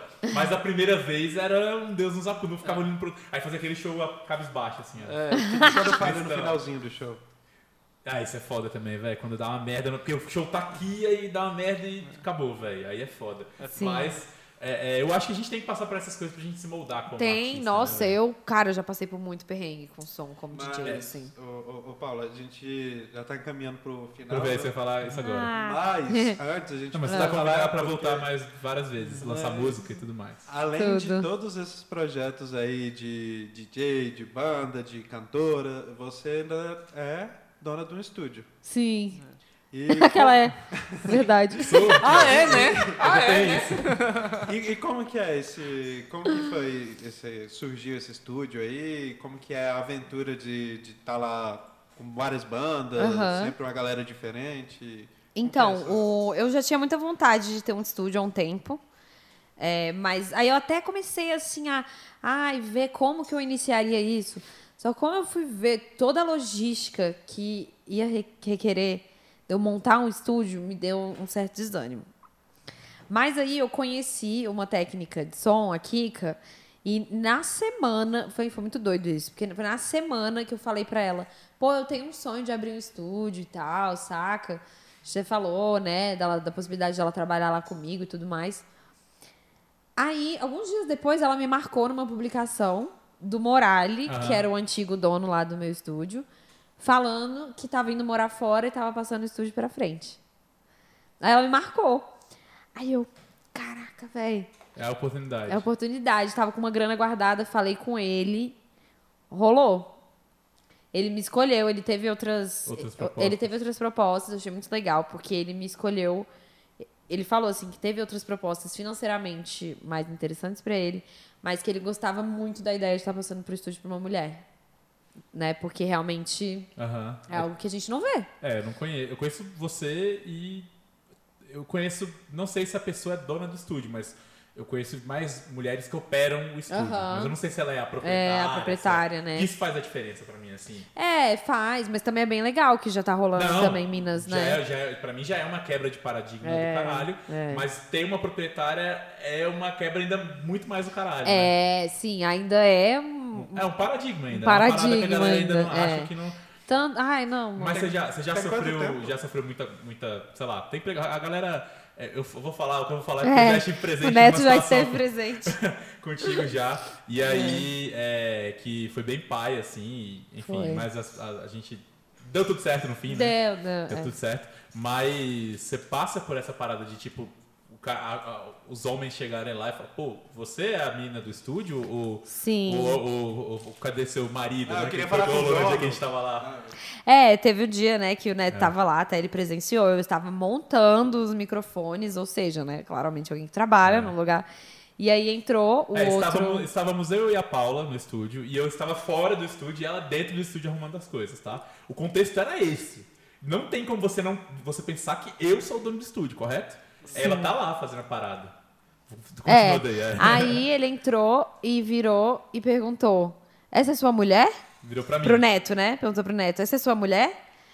E aí o Neto, não, Não, pô, é é a dona do do estúdio." estúdio, né? Você ficou até meio, né, tipo. Eu ah, achei massa fuck? que ela virou. E ela, eu falei isso e ela ainda virou e falou: Não, não, é isso mesmo, eu sou a proprietária do estúdio. eu falei isso, Falou. aquela nem lembro.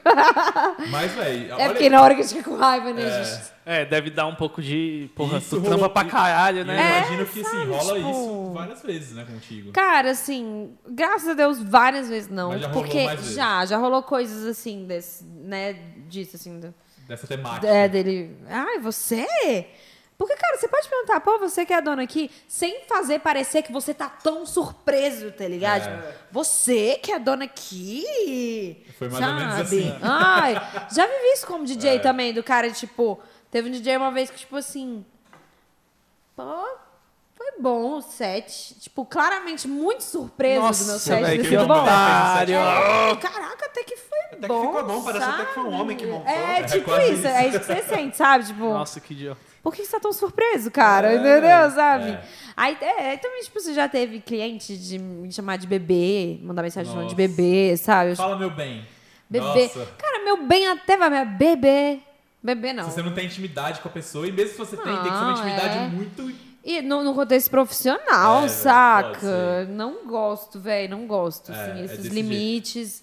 Às vezes as pessoas. Assim com a. Tá ligado? O Machine Gun Kelly, né? Aham. Rapper e tal, barra rocker, né? É, a rapper, é. punk rocker, Bom, eu sei. Bom, é, o- é é namorado da, da, da Mega Mega Fox, Fox. pronto. É. É, ele, a, a banda nova dele agora tem a, a Sophie, que é uma guitarrista muito foda, assim. Uhum. É uma britânica e tal. Que ela já era sucesso no Instagram, TikTok, não sei o quê. E ele chamou ela pra fazer uma turnê e tal. E Massa. o primeiro show foi essa semana. E eu vi ela, repost- sigo ela no Instagram, eu vi ela repostando a- algumas coisas. E ela, o que ela repostou não foi tipo as. A, a- ele acabou de pegar um. Não, ele que pegou dois. ah, é? Tá passando fome em casa. Beleza. Eu não ia comentar, não, desculpa. Eu peço a janta É aí, mais galera. Eu peço a janta. Sabe, amigo? Já aí já. E aí ela, ela repostou não a, a repercussão positiva da parada. Porque ela falou que quase não teve, só rodapé, nota de rodapé em, em site e tudo mais. Ela repostou o quanto de, de notícia chocada com ele colocar uma mina pra ser a guitarrista dele. É. Porque, tipo, a banda dele normalmente é os punk rock lá, cabelo duro, não sei o quê. E aí tinha lá os punk rock cabelo duro e tinha uma mina que era uma loira do olho claro, com, britânica, assim, galegona, tocando pra caralho guitarra. E a galera começou a colocar, tipo, desculpa, ah, sai da estética do que é o show dele. Ah, mano, isso tudo porque é uma mina tocando guitarra. Só com a mina gata tocando guitarra. Aham. Porque não é a estética dos feiosão de, de, de, de, de, de, de moicano, Sim. dorme sujo, não sei o quê. Os caras arranjaram uma crítica pra fazer. Véi, a mina fez um show perfeito, toca pra caralho, não desafinou a guitarra, não quebrou a guitarra. É. não- E a galera faz tipo assim, não, mas ela é bonita demais pra estar tá na banda dele. Porque quando você é mulher, acaba que a sua estética ela entra muito mais em questão, sabe? É muito mais trazida pra pauta.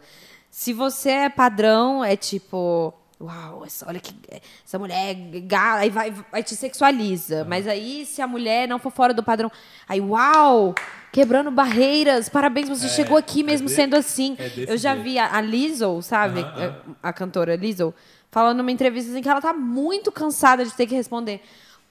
Uau, que incrível! Mesmo você sendo do tamanho que você é, você chegou aqui, sabe? Tipo, ela já tá cansada de também, uau, ser tão incrível que mesmo ela sendo do tamanho que ela, ela chegou lá, do sabe? talento, né? É tipo isso, é sempre, É sempre muito na estética. estética, no, É. no Ela, ela falou, sabe, tipo, no- essa no- Sophie... na aparência. É porque o perfil dela é Sophie Guitar, mas ela tem um sobrenome, tá? Porque eu não lembro.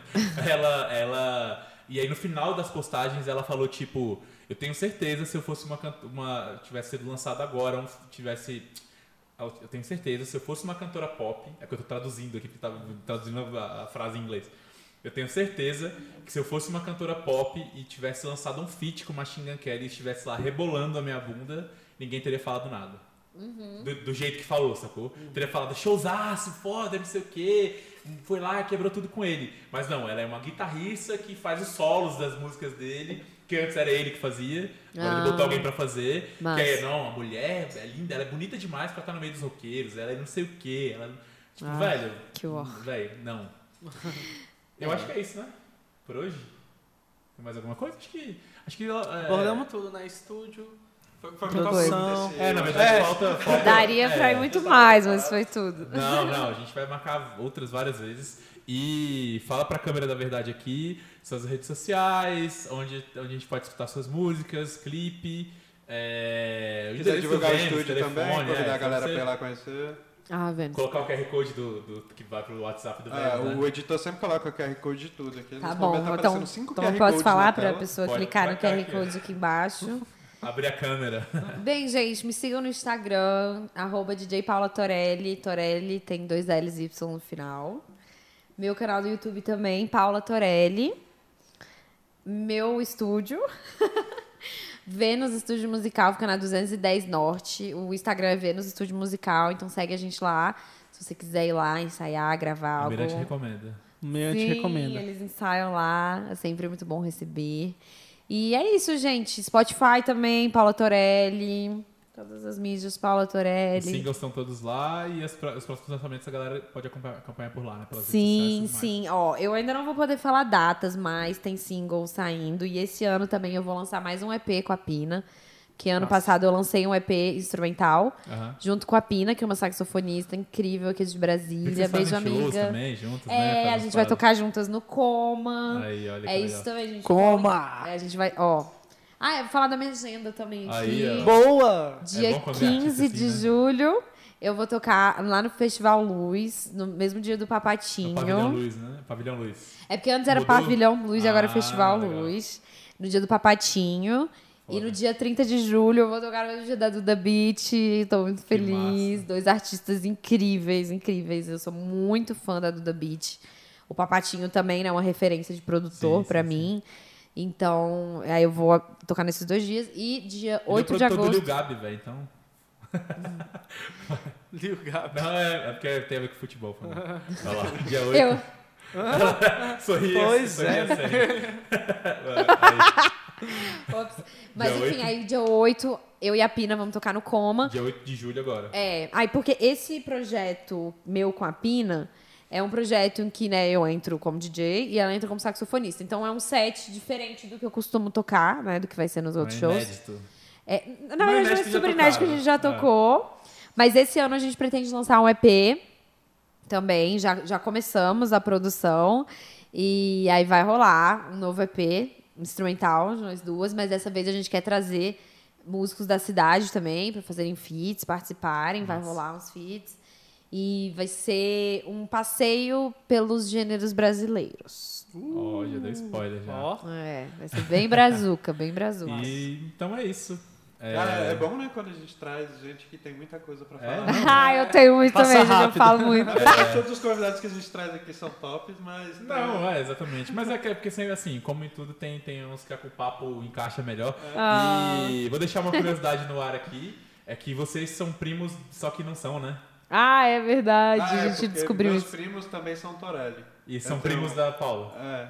É. Então um abraço aí pro... Pra família Pro Torelli. Léo, pro Eduardo, pra Carol, pra Lu, um beijo de família. pro Torelli e São Castelo Branco. É. Então é isso. Então né? é isso, galera. Obrigado, espero que vocês tenham gostado. E foi Valeu, bom pra Paulo. você? Foi muito, obrigada, gente, adorei. valeu, É isso. Paula. Obrigado. Valeu.